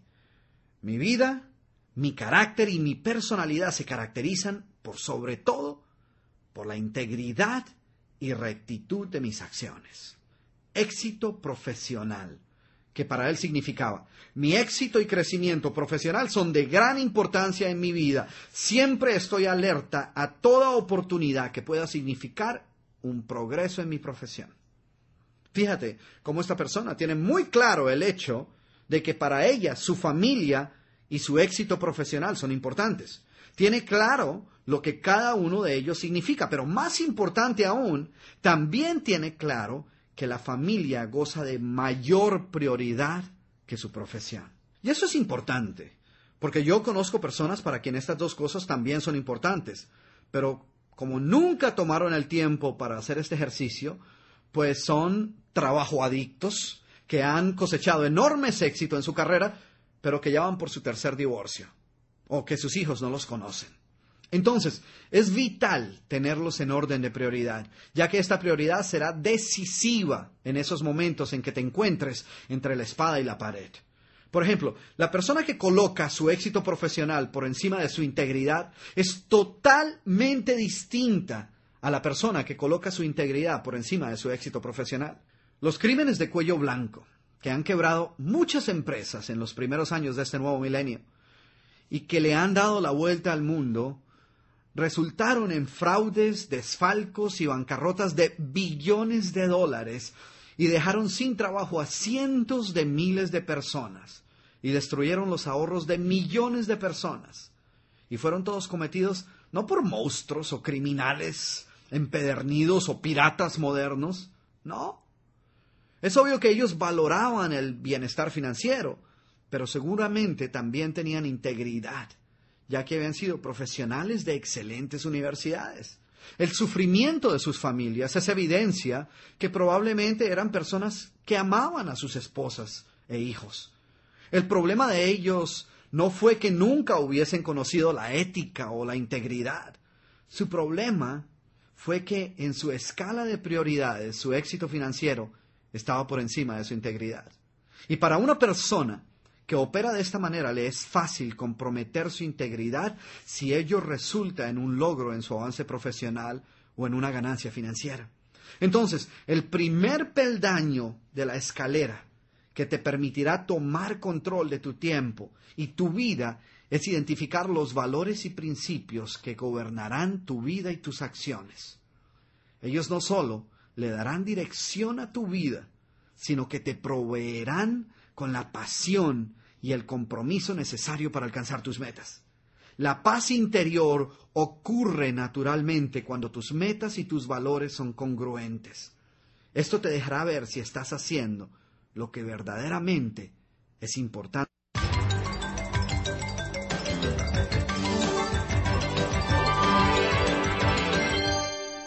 El segundo peldaño de tu jerarquía de prioridades son tus sueños y aspiraciones. J.C. Penney, el gran empresario norteamericano, solía decir, muéstrame un obrero con grandes sueños y en él encontrarás un hombre que puede cambiar la historia. Muéstrame un hombre sin sueños y en él hallarás a un simple obrero. Como verás a continuación, tus sueños juegan un papel muy importante en el que logres tomar control de tu tiempo. Tus sueños no solo le proveen dirección a tu vida, sino que te dan la disciplina y el carácter para desarrollar los nuevos hábitos de los que hemos venido hablando. Si tú eres uno de los que se están preguntando dónde cabe la palabra sueños en un programa sobre la administración del tiempo, te invito a que examines por un momento por qué es que deseas aprender a administrar tu tiempo de manera más efectiva. ¿No es acaso para aumentar tu productividad y poder así alcanzar tus metas más anheladas y convertir tus sueños en realidad? Lo cierto es que tus sueños son la razón por la cual te levantas por la mañana y vas a trabajar. Walt Disney decía, todo empieza con un sueño. Suéñalo y podrás lograrlo. El sueño que tú escojas, la meta que tú sientes, determinará el lugar donde vas a terminar. No te conformes con sueños pequeños cuando la vida tiene tanto que ofrecer. Sueña en grande. Si has podido alcanzar todas las metas que te has propuesto hasta ahora, eso solo quiere decir que estas metas no son lo suficientemente altas. Ah, y recuerda que el sueño que elijas, la meta que fijes, determinará el lugar donde vas a terminar. Si estás en casa escuchando este programa, cierra los ojos por un momento y trata de visualizar dónde desearías encontrarte dentro de cinco o diez años. ¿Qué desearías estar haciendo? Si estás conduciendo tu automóvil, por favor no cierres los ojos, pero cuando llegues a casa toma unos minutos para reflexionar acerca de este interrogante. Piensa por un momento, ¿qué clase de trabajo estarás desempeñando? O a lo mejor tienes tu propia empresa. En fin, imagínate en tu película a qué tipo de actividad profesional te dedicas. No es suficiente decir qué bueno sería poder tener una casa propia. No, visualiza en dónde vivirás, cómo es tu casa, cuántos cuartos tiene, está en el campo o en la ciudad, qué clase de automóvil manejas, qué clase de actividad recreativa practicas, qué nueva habilidad anhelas adquirir, en qué clase de actividades comunitarias participas, a dónde añoras viajar, qué lugares del mundo quisieras visitar. No te quedes ahí pensando Ah, esto es absurdo, esto es una pérdida de tiempo, este hombre está loco. Porque sabes qué? El visualizar sus sueños fue el secreto del éxito de personas como Walt Disney, Leonardo da Vinci, Cristóbal Colón, Edison, Bill Gates, Steven Spielberg, Helen Keller y muchas otras personas de éxito. Así que en la medida en que vayas visualizando lo que te he pedido, ve escribiéndolo. Haz una lista de todos los sueños y aspiraciones que deseas lograr a corto y largo plazo. Incluye tus sueños materiales, profesionales y espirituales. Si tienes gran dificultad en visualizar lo que deseas lograr, escribe las siguientes ideas en una hoja y desarrollalas. La primera, que puede sonar un tanto fatalista, pero no lo es, es esta. Si se te informara que solo cuentas con 10 años de vida, ¿cuáles serían aquellas cosas en las que te gustaría invertir ese tiempo? Entonces, escribe eso en una hoja y luego escribe todo lo que se te ocurra.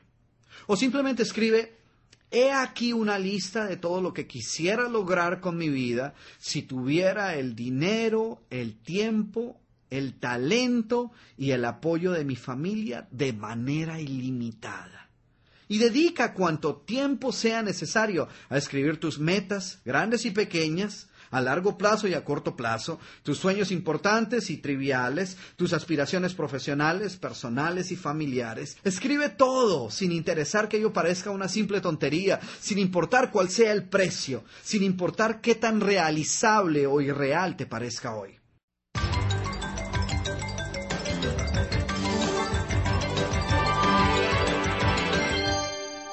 Los siguientes dos peldaños de nuestra jerarquía de prioridades son nuestras metas a largo plazo y nuestras metas y objetivos a mediano y corto plazo. Quienes han asistido a alguna de mis charlas o talleres o han escuchado otros de mis audiolibros seguramente recordarán esta historia.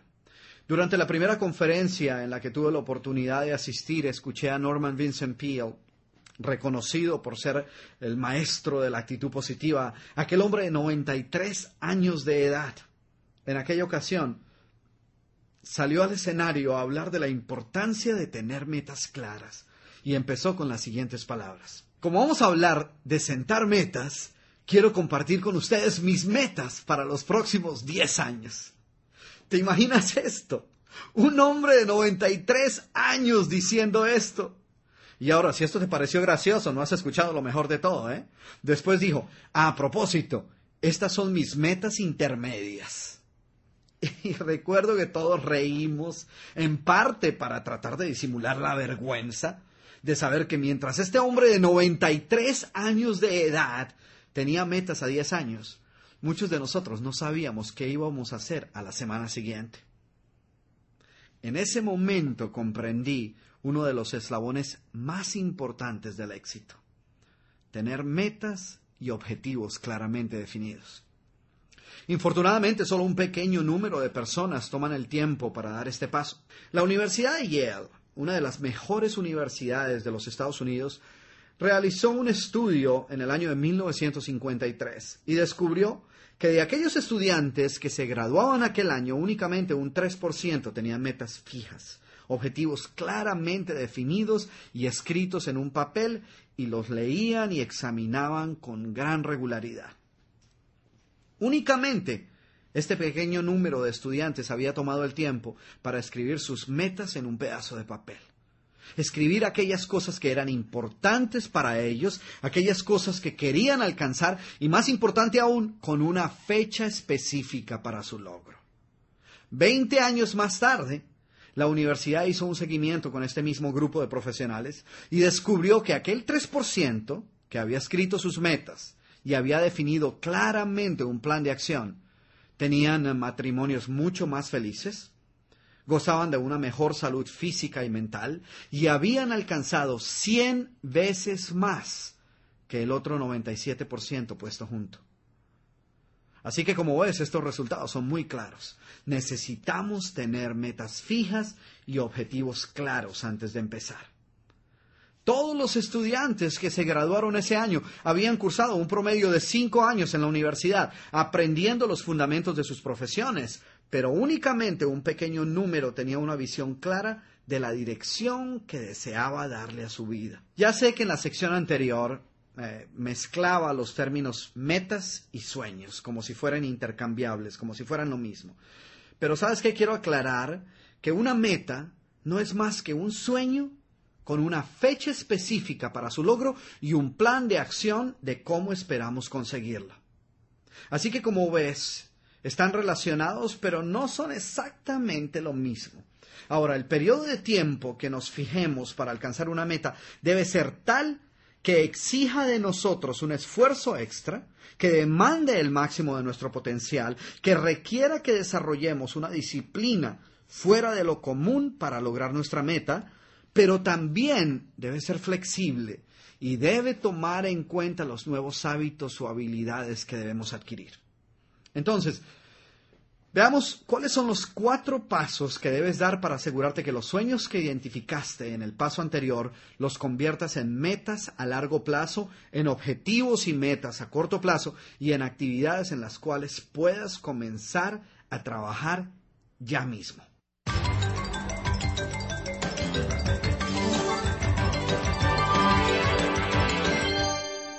El primero de estos cuatro pasos es el siguiente. Si aún no hiciste tu lista de sueños, haz una lista con todo lo que te gustaría hacer, poseer y llegar a ser durante los próximos cinco o diez años.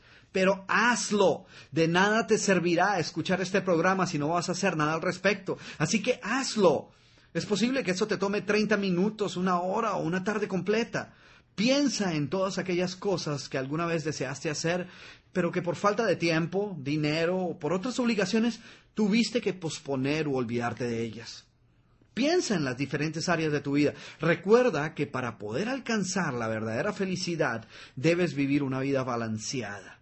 Entonces, asegúrate de escribir metas que satisfagan las diferentes facetas de tu vida metas profesionales, metas familiares, metas para tu crecimiento intelectual y espiritual, metas que respondan a tus necesidades de esparcimiento y diversión, metas que te ayuden a mejorar y mantener una buena salud y un buen estado físico, y metas financieras o materiales.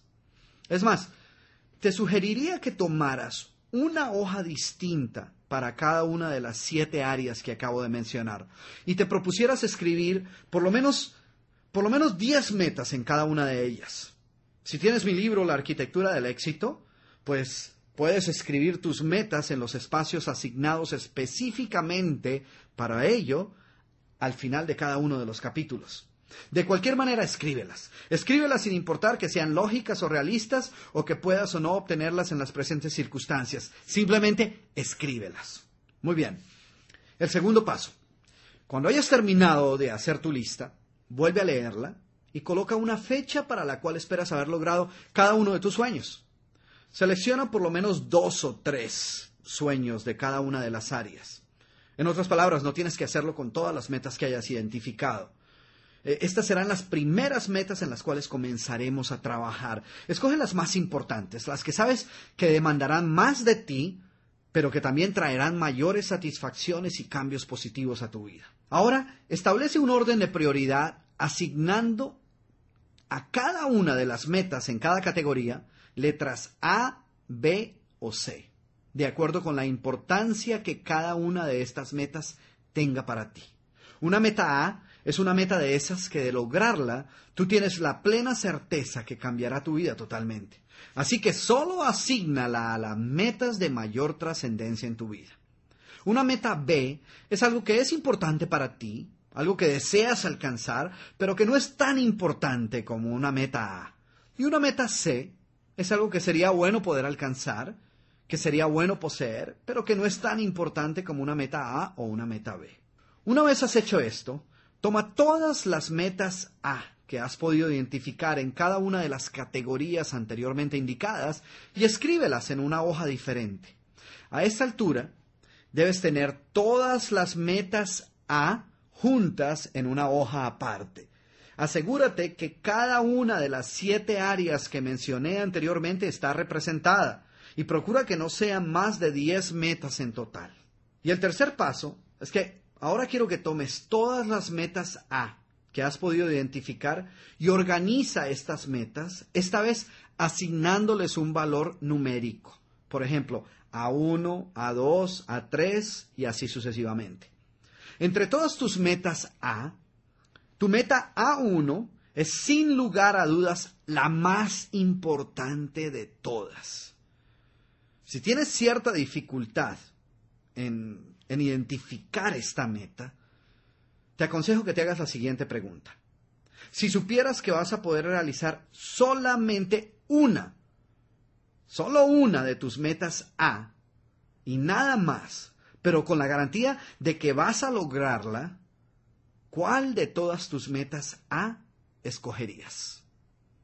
Y cuando la encuentres, esa es tu meta A1. Ahora pregúntate, si supieras que vas a poder lograr una más de tus metas A, ¿cuál de las restantes sería? Y esa es tu meta A2. Y así sucesivamente. Hasta cuando termines con todas tus 10 metas. El cuarto paso consiste en tomar tu meta A1 y escribirla de nuevo en la parte superior de otra hoja de papel y proceder a convertirla en actividades específicas en las cuales puedas comenzar a trabajar inmediatamente. En esta hoja de papel en la cual has escrito tu meta a uno, puedes escribir el siguiente encabezamiento. He aquí una lista de todas las actividades y objetivos intermedios que me permitirán alcanzar esta meta en el periodo de tiempo que he separado para dicho propósito. Y colocas la fecha que le has asignado a esa meta. Posteriormente, disponte a realizar una lista de todas aquellas metas intermedias, actividades, objetivos a corto plazo y mediano plazo que en tu opinión puedan ayudarte a alcanzar esta meta. Escribe por lo menos por lo menos 10 acciones o actividades específicas que puedas desarrollar ahora o en el futuro que te ayuden a alcanzar tu meta a uno. Y luego organiza esta lista en orden de importancia, numerando cada una de las actividades y aquí viene el paso más importante de todos. Esta lista contiene las actividades que según tú te permitirán alcanzar tus metas. O por lo menos tu meta A1. Así que comienza a incorporarlas en tu lista de actividades diarias, en todo lo que haces en tu diario vivir. Repite este mismo procedimiento con cada una de las siguientes metas, con tu meta A2, A3 y así sucesivamente. Imagínate que ahora tienes todas tus metas A, B y C guardadas en un archivo y vas a trabajar en tus metas A, las más trascendentales. Pero cuando quieras trabajar en una meta B o C, pues la sacas del archivo y realizas los mismos pasos que acabamos de ver. Con este sistema verás cómo cualquier meta grande o pequeña, es realizable. Una vez hayas terminado este proceso, tendrás una lista de metas claramente definidas y en orden de prioridad, pero más importante aún, tendrás también una lista organizada en orden de prioridad de todas las acciones o actividades y objetivos claramente definidos que te ayudarán a alcanzar cada una de esas metas. En otras palabras, tanto tus metas como tus planes estarán claramente definidos. Y el poder que esto te dará te sorprenderá. Si comienzas a realizar estas actividades ya mismo, por supuesto. Piensa, ¿cuántas personas crees tú que andan con una lista de sus metas más importantes en su poder y un plan de acción de cómo esperan alcanzarlas? Teniendo este plan, puedes trabajar en cualquiera de tus metas o en varias metas a la vez. Sin embargo, no trates de trabajar en todas al mismo tiempo, ya que corres el, el peligro de diluir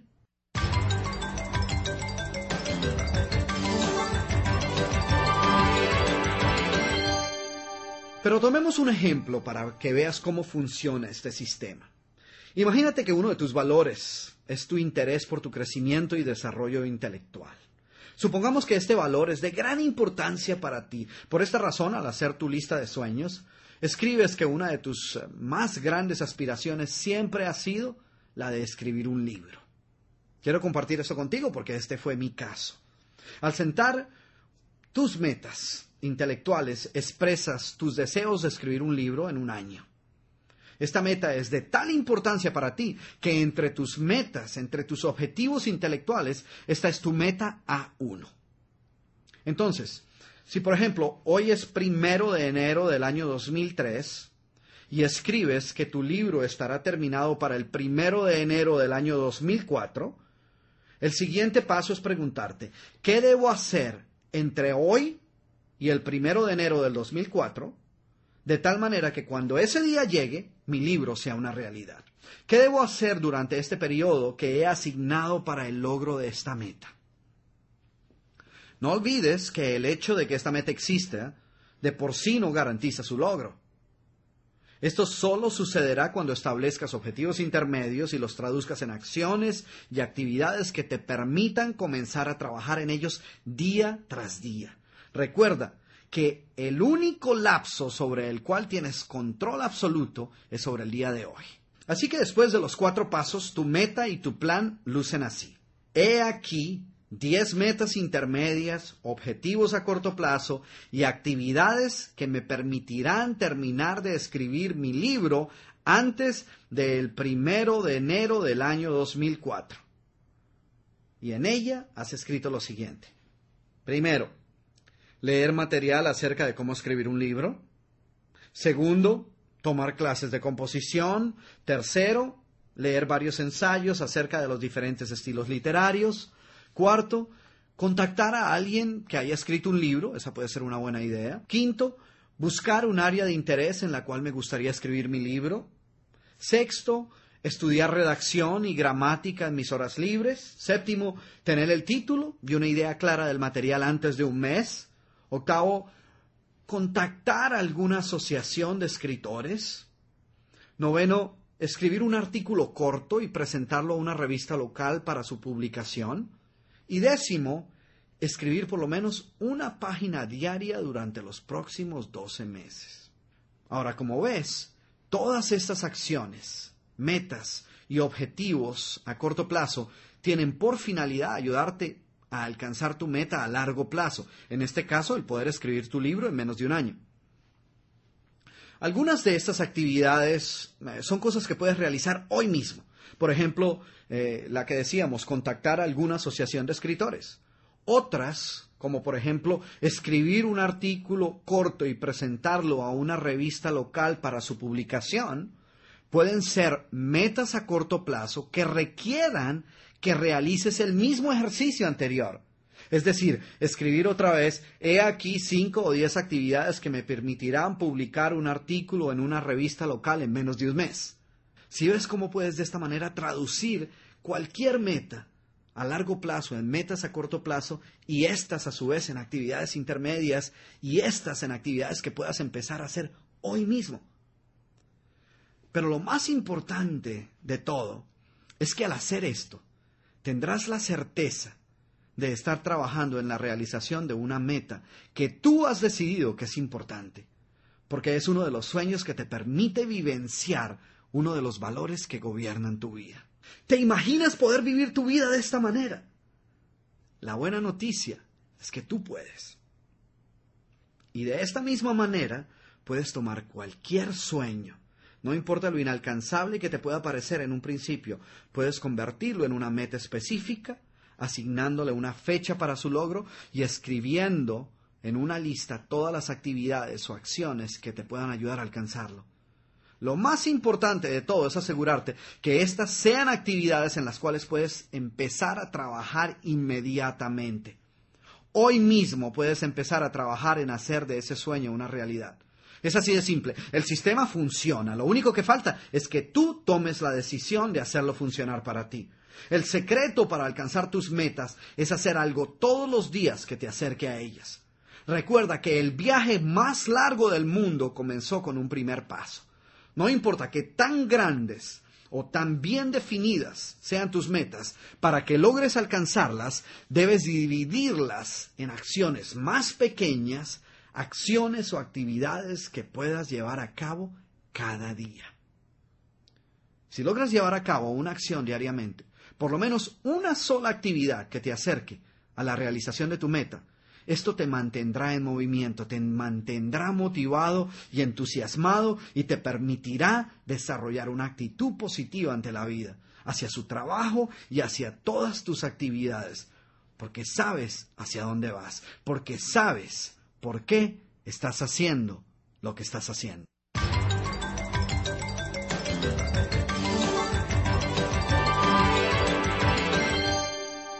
Finalmente, el último peldaño en nuestra jerarquía de prioridades es organizar de la manera más efectiva nuestras actividades diarias. Una vez hemos identificado y definido claramente los valores que gobiernan nuestra vida, hemos logrado identificar los sueños que deseamos alcanzar y los hemos convertido en metas a largo plazo y objetivos a corto plazo, Solo entonces estaremos en posición de sentar prioridades en lo referente a nuestras actividades diarias. Y para hacerlo, el Dr. Cruz nos ofrece tres claves que debemos tener en cuenta. Bueno, muy bien. Digamos que ya has dado todos los pasos involucrados en tu jerarquía de prioridades personal. ¿Y ahora qué? Mañana te vas a levantar y tienes toda una serie de cosas por hacer. ¿Cómo puedes utilizar todo este nuevo conocimiento para ser verdaderamente efectivo en tu vida? Quiero compartir contigo tres claves que pueden ayudarte a lograr esto. La primera idea no es nada nueva. Es más, esta valiosísima idea fue presentada por primera vez por el economista italiano Wilfredo Pareto en el año de 1895. Él la llamó la regla del 80% versus el 20%. Pareto separó las diferentes actividades de la persona promedio en dos grupos. Lo que él llamó las pocas cosas vitales y las muchas cosas triviales.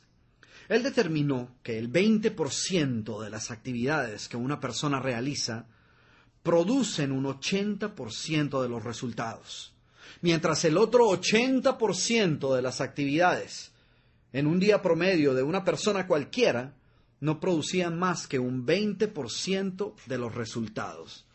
En otras palabras, el 80% de nuestro éxito es el resultado del 20% de nuestro trabajo.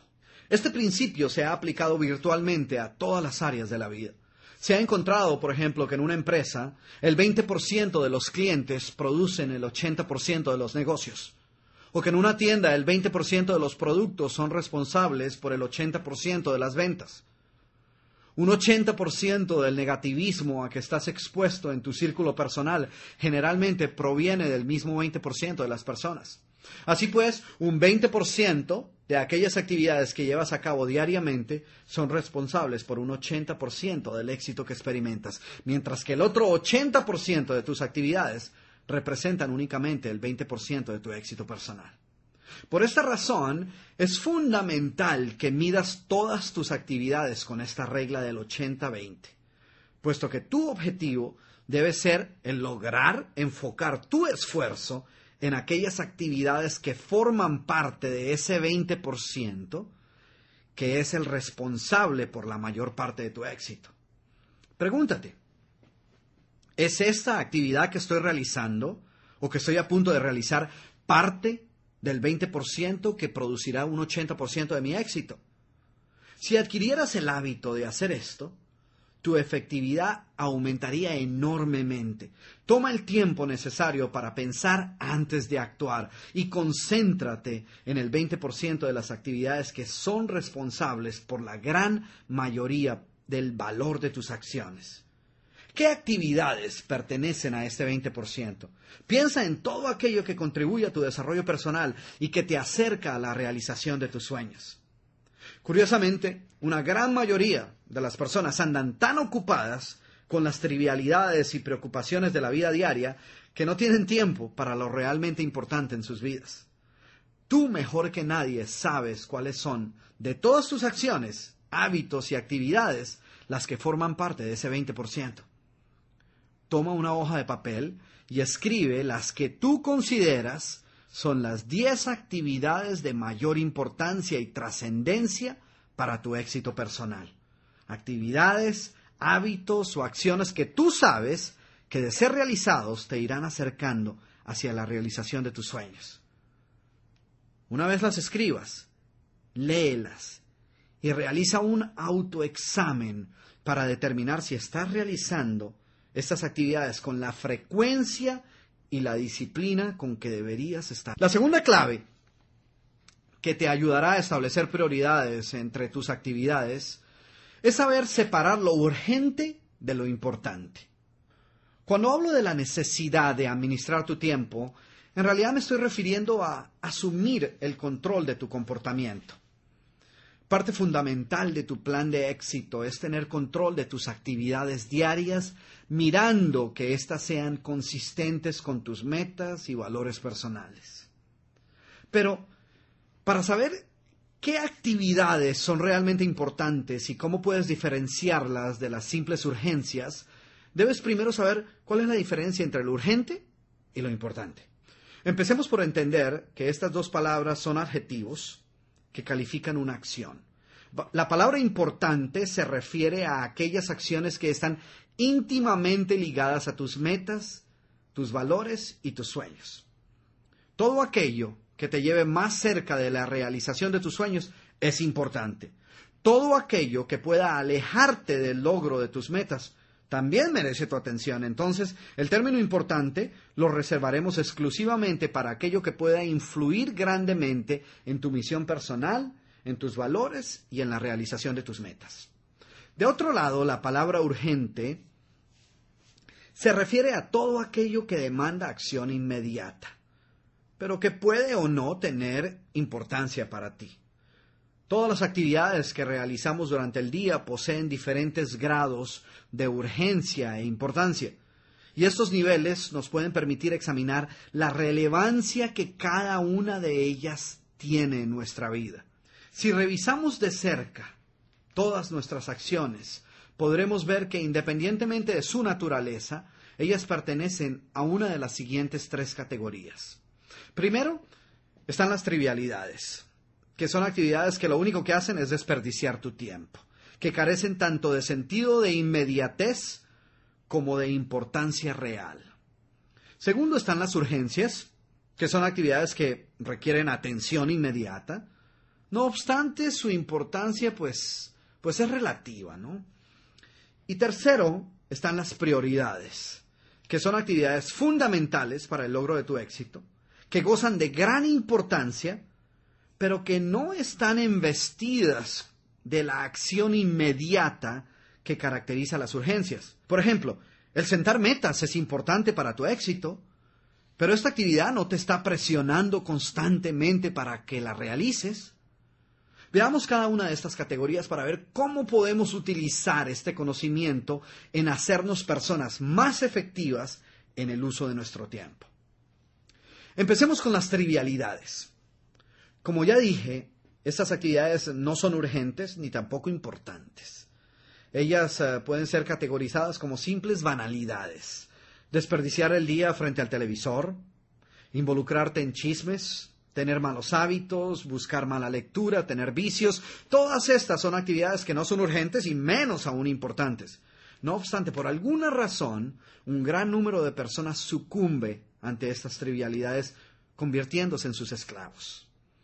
La aparente falta de control sobre su tiempo y sobre su vida que muchas personas experimentan es precisamente el resultado directo de malgastar una gran cantidad de tiempo en actividades triviales y sin importancia. Si en verdad deseas tener más control sobre tu tiempo, te sugiero que a partir de ahora examines cuidadosamente todas las actividades que normalmente llevas a cabo y te preguntes, ¿Es esto realmente importante para mi vida y para mi futuro? ¿Es este el mejor uso que puedo dar a mi tiempo en este momento? Recuerda que únicamente el 20% de las actividades son responsables por la mayoría de tus logros. Entonces, enfócate en realizar actividades que forman parte de ese 20%. Haz el firme propósito de identificar todas las trivialidades que te están robando tu tiempo y comienza a deshacerte de ellas, reemplazándolas con actividades orientadas hacia el logro de tus metas. Pero cuidado, no seas demasiado flexible con el significado de la palabra trivialidad. Deshazte de todo aquello que te está robando tu tiempo. La segunda categoría son las urgencias. Es increíble el número de personas que viven su vida de urgencia en urgencia. Ellas viven, como diríamos, apagando incendios y respondiendo a las urgencias características del diario vivir. Sin embargo, recuerda que estas urgencias no necesariamente responden a aquello realmente importante para nuestro éxito. Una gran mayoría de las actividades que se encuentran en esta categoría son distracciones, que generalmente no están asociadas con aquello prioritario en nuestra vida. Existen varios tipos de urgencias. Para entender la diferencia que hay entre ellas, es importante recordar que en nuestra definición de la palabra urgencia, anotábamos que estas son actividades que demandan nuestra atención inmediata, pero que no siempre suelen ser importantes. Algunas de ellas carecen de total importancia para nuestro éxito. Por ejemplo, te encuentras en la oficina realizando una actividad de cierta importancia y un compañero de trabajo te dice, Carlos, ven rápido que quiero mostrarte el último programa que instalé en mi computadora. Te vas a sorprender de todo lo que hace. Y 30 minutos más tarde te das cuenta que has desperdiciado media hora en algo totalmente inconsecuente. Es obvio que esta actividad era urgente para tu amigo, pero no para ti. ¿Cómo puedes evitar estas distracciones? aprendiendo a decir no. Otras urgencias no son más que el resultado de desatender actividades que debieron estar bajo tu control. A través de los años he podido descubrir que muchas de las llamadas crisis o emergencias que las personas dicen tener no son más que el producto de nuestros propios malos hábitos. ¿Qué podemos hacer? Realizar con prontitud y sin retardos innecesarios todo aquello que sabemos que tiene que hacerse antes de que se convierta en otra emergencia. Mi buen amigo Jack Lieber solía decir, si nos encargamos de solucionar lo realmente importante, lo urgente suele solucionarse por sí solo. Finalmente, la tercera categoría de actividades son las prioridades, que son aquellas acciones o actividades no urgentes, pero sí importantes. Y estas son las acciones a las cuales debemos prestar más atención, puesto que están íntimamente ligadas con nuestras metas, nuestros valores y nuestros sueños, pero como estas actividades, prioritarias para nuestro éxito en la mayoría de los casos, no están demandando nuestra atención inmediata, muchas veces suelen ser pospuestas, desatendidas o ignoradas completamente. Así que nuestro principal objetivo es identificar estas actividades que sabemos que son importantes para la realización de nuestros sueños y posteriormente revestirlas con el carácter apremiante de que deben gozar. Durante mis conferencias suelo preguntar a los asistentes cuántos de ellos consideran que deberían leer más. Casi al unísono todos responden de manera afirmativa. Entonces les digo, muy bien, obviamente todos ustedes han puesto un gran valor e importancia a la lectura. Sin embargo, al decir que deberían leer más, están admitiendo que en este momento no lo están haciendo. ¿Por qué? ¿Saben por qué? Porque los libros no vienen equipados con dispositivos que les permita llamar la atención de quien pasa a su lado en la tienda de libros. Ellos no pueden gritar al potencial lector, oye, ábreme, oye, léeme, ven, escúchame. Mientras la persona misma no se encargue de darle cierto carácter apremiante a la lectura de este libro, él pacientemente esperará hasta que ella tome una actitud más proactiva. Hasta que tú no hagas de la lectura una actividad no solo importante, sino también urgente, no tomarás acción. Y esta pasará a ser otra de esas cosas importantes que aún no haces, porque no le has dado la prioridad que merece. Así que como ves, no puedes esperar a que aquello que es verdaderamente prioritario y vital para tu éxito te salte en la cara y te grite, aquí estoy, préstame atención, porque no va a suceder. Por eso es necesario que deliberadamente te sientes con un pedazo de papel y un lápiz, identifiques estas actividades, te concientices de su importancia y luego, como lo hiciera Franklin, te des a la tarea de realizarlas. Bueno, muy bien. Pero hablamos de tres ideas que te ayudarán a establecer un orden de prioridades en tus actividades diarias. Dijimos que la primera era aplicar la regla del 80% versus el 20%. La segunda idea era separar lo urgente de lo importante. Ahora, la tercera idea es preguntarte, ¿cuál es el impacto que tendrá en mi futuro esta acción que estoy a punto de realizar? Se ha descubierto que si algo es realmente trascendente, el hacerlo o dejarlo de hacer tendrá grandes consecuencias, positivas o negativas, en tu futuro. Si te preguntas esto al comienzo de toda actividad, podrás determinar si la acción que estás a punto de realizar es una de las prioridades importantes en tu vida o no. Lo que he querido compartir contigo en esta segunda sección es que evites hacer aquello que es totalmente intrascendente para ti y tu futuro ya que el gastar tiempo en ello no producirá ningún resultado. Desarrollar tus capacidades, incrementar la comunicación con tu pareja o con tus hijos, hacer ejercicio, son actividades que pueden tener un gran impacto positivo en tu vida si las tomas en serio o negativo si las ignoras. De otro lado, ver televisión, leer el periódico, son actividades de baja prioridad porque fuera de proveer cierta distracción pasajera, no van a tener un impacto positivo en tu familia o en tu vida. Nada trascendental va a ocurrir como resultado de leer el periódico todos los días. Al sentar prioridades entre tus actividades diarias, ten en cuenta estas tres claves y asegúrate que todo paso que des te conduzca hacia la realización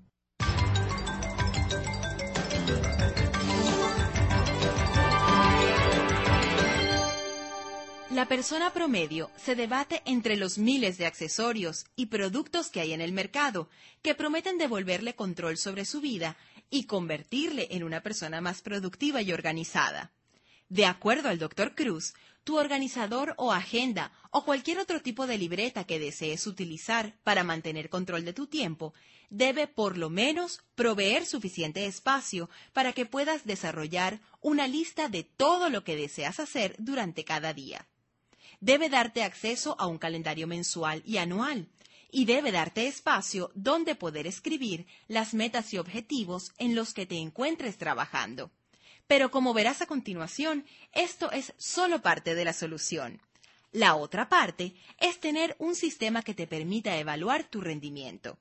En esta última parte de este programa, el Dr. Cruz compartirá contigo un sistema que puede cambiar tu vida y poner nuevamente el control de tu tiempo en tus manos. Yo encuentro que la productividad se multiplica cuando empiezas cada día con una lista de las actividades que deseas llevar a cabo durante el día. En inglés esta lista es conocida como un to-do list o lista de cosas por hacer. Según algunos expertos, tú puedes incrementar tu productividad en un 25% con solo comenzar a escribir una lista diaria de cosas por hacer. Esta es una gran herramienta.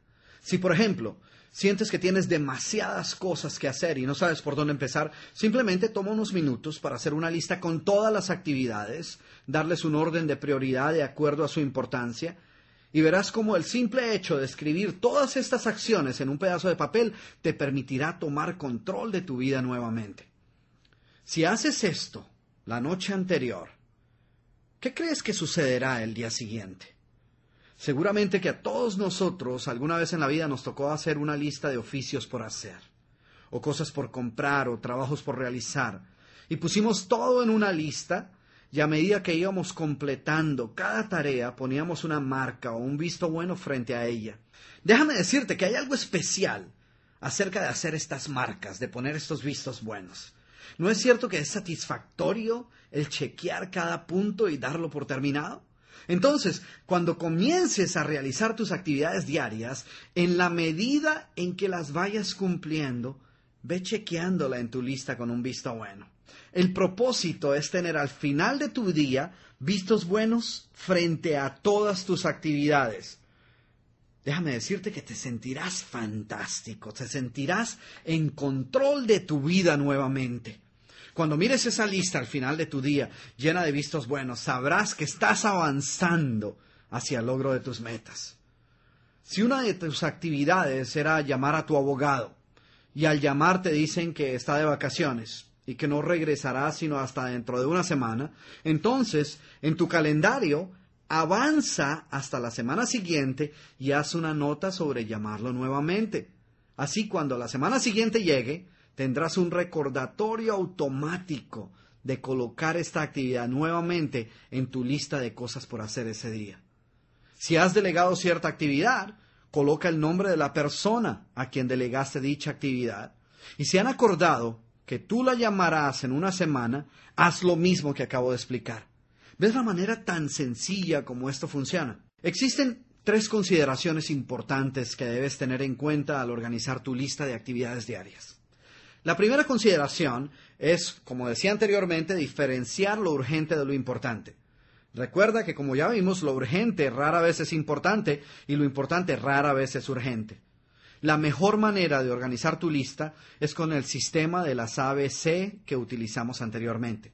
Una vez hayas asignado la prioridad a cada actividad, tendrás en tus manos el mapa que te mostrará cómo ir a través de tu día de la manera más eficiente.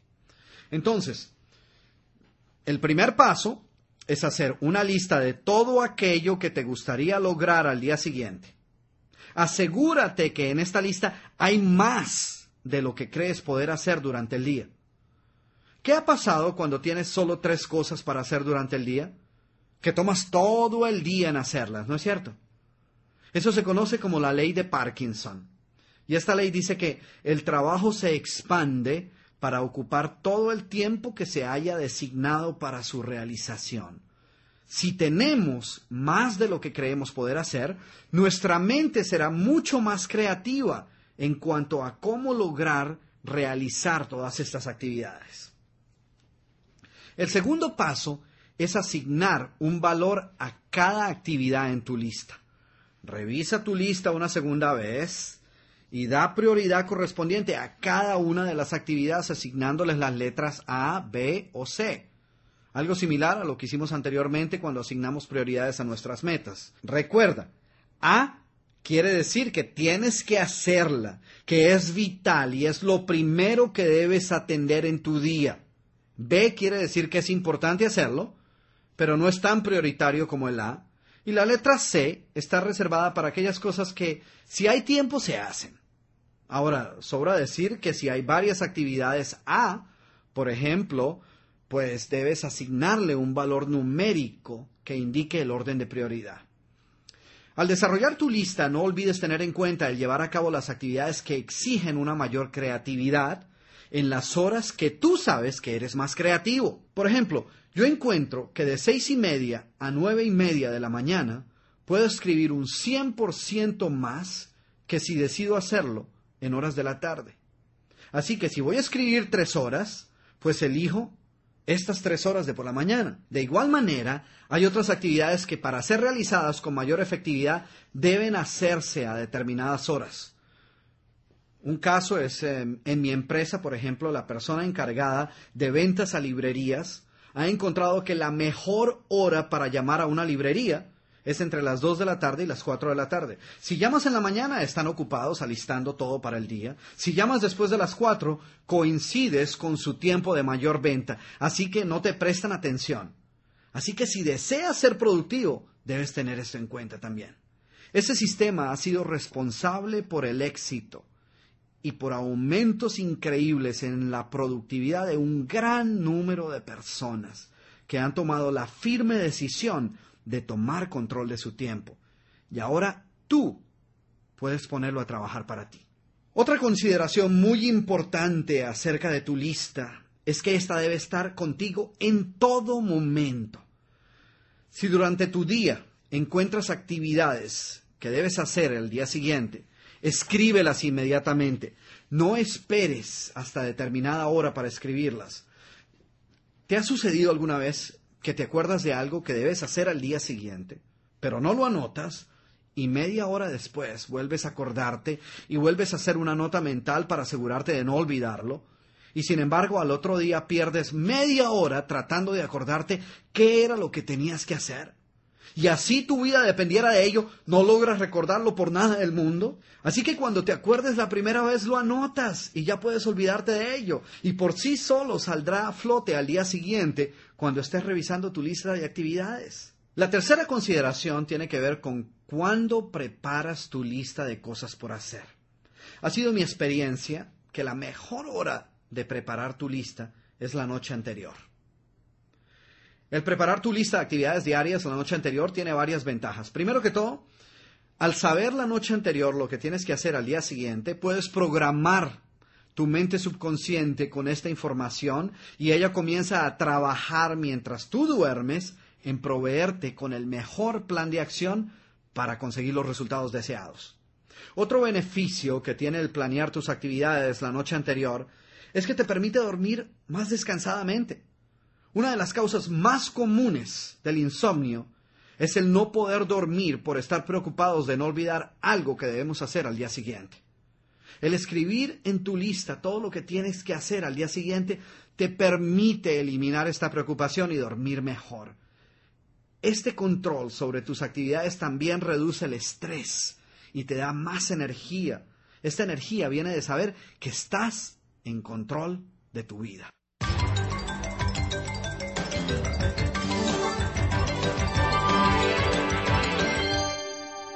Muy bien, ya para terminar, déjame decirte que una de las razones por las cuales la mayoría de las personas viven en un caos constante, tratando de mantenerse a flote y sucumbiendo ante las urgencias cotidianas, es porque erróneamente creen que deben hacer todo lo que se interponga en su camino.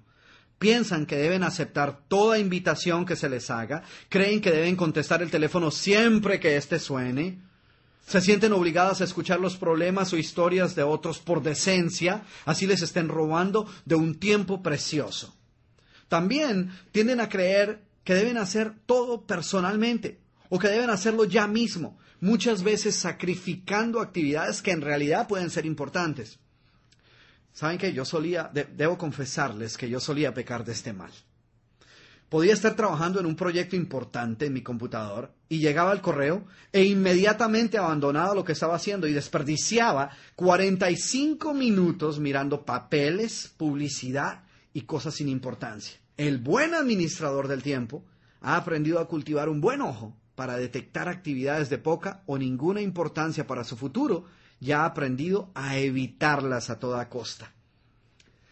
Cada vez que te encuentres con una actividad o un evento que creas que requiere tu atención, antes de hacerlo, pregúntate si en verdad debes atenderlo o puedes simplemente ignorarlo. Y si puedes ignorarlo y olvidarte de él, es porque seguramente no es importante para tu éxito, así que ignóralo, olvídalo. Debemos tener objetivos claros y específicos y enfocarnos en ellos, olvidándonos de todas aquellas cosas que no sean importantes en nuestra vida. Entonces, cuando la vida ponga frente a ti cualquier actividad, cuando recibas una propuesta o cualquier otra cosa que demande de tu tiempo, si no es importante, simplemente olvídate de ella. Ahora, si la actividad pasa la primera prueba, en otras palabras, si concluyes que es simplemente algo de lo cual no puedes olvidarte, no dejes que destruya el plan de trabajo que ya habías realizado. No sientas que tienes que parar todo lo que estés haciendo para llevarlo a cabo. Formúlate una segunda pregunta. Y esta es, ¿puedo posponer esto para más tarde? Si la respuesta es sí, entonces asegúrate de asignar una fecha o una hora determinada para su realización. Ahora bien, si la actividad no puede ser pospuesta y debe hacerse ya mismo, no saltes aún. Detente, determina si puedes delegarla a otra persona. Recuerdo que en cierta ocasión eh, me llamó mi contadora y me dijo, hola Camilo, te llamo porque necesito que me traigas tal documento inmediatamente. Ahora, su oficina está a una hora de mi oficina. Era evidente que no podía ignorarlo ni posponerlo. Sin embargo, tenía planeada dos reuniones de gran importancia que se echarían a perder si yo iba a llevar este documento. Mi hermano Ricardo, quien es el gerente general de nuestra empresa, tenía una reunión esa tarde mucho más cerca de su oficina, así que le pedí el favor a él y todo continuó bajo control. Ahora bien, esta alternativa era obviamente la mejor, pero antes de conocer este sistema, ¿saben qué hubiera hecho yo? Yo hubiera soltado el teléfono, hubiese cancelado las dos reuniones con el tan utilizado, qué penas, pero se me presentó una emergencia, y hubiese salido de la oficina sin consultar a nadie, y hubiese malgastado toda una tarde en algo que otra persona había podido hacer. Bueno, finalmente, una vez te has olvidado de aquello que en realidad no tienes que hacer, después que hayas pospuesto o delegado otras actividades, entonces sí puedes hablar de qué hacer y cómo hacerlo. No antes. Nuestro problema es que la mayoría de nosotros hemos sido entrenados a hacer y muchas veces a hacer sin pensar. El administrar tu tiempo de la manera más efectiva posible requiere pensar, planear y entonces sí actuar. Pero para estar en posición de pensar, planear y actuar de la mejor manera posible, debemos desarrollar un plan maestro para nuestra vida. Tu tiempo es en realidad la posesión más valiosa que posees. Hoy tienes más tiempo en tu vida del que tendrás mañana y esa sola razón hace del día de hoy un tesoro demasiado valioso para ser desperdiciado. Al comienzo de este programa mencioné que cada día es como si te dieran un cheque por 24 horas, el cual debes gastar en su totalidad. No lo puedes ahorrar para el día siguiente. El tiempo que no usas lo pierdes para siempre y nunca más lo vuelves a recuperar. Tu productividad y tu éxito depende de qué tan bien aprendas a utilizar tu tiempo. El tiempo es la única cosa que no puede ser recobrada. Tú puedes perder un amigo y volver a ganarlo. Tú puedes perder tu dinero y ganarlo de nuevo. Las oportunidades que muchas veces pasan de largo es posible que un día vuelvan a presentarse. Pero las horas perdidas se habrán ido para siempre. Y lo único que nos queda es la incertidumbre de todo aquello que pudimos hacer con ellas.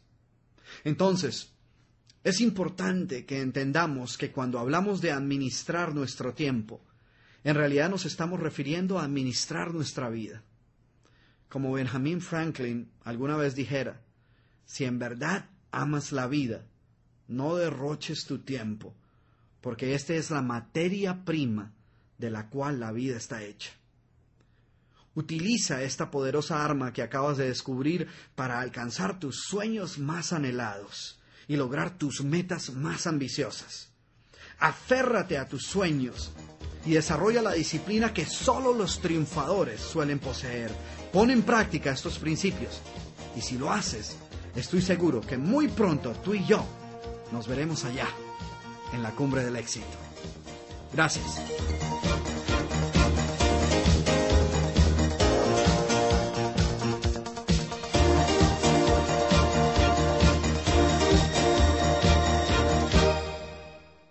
El haber dedicado parte de nuestro tiempo a escuchar este programa nos ha puesto en contacto con diferentes estrategias para comenzar a tomar control de nuestro tiempo.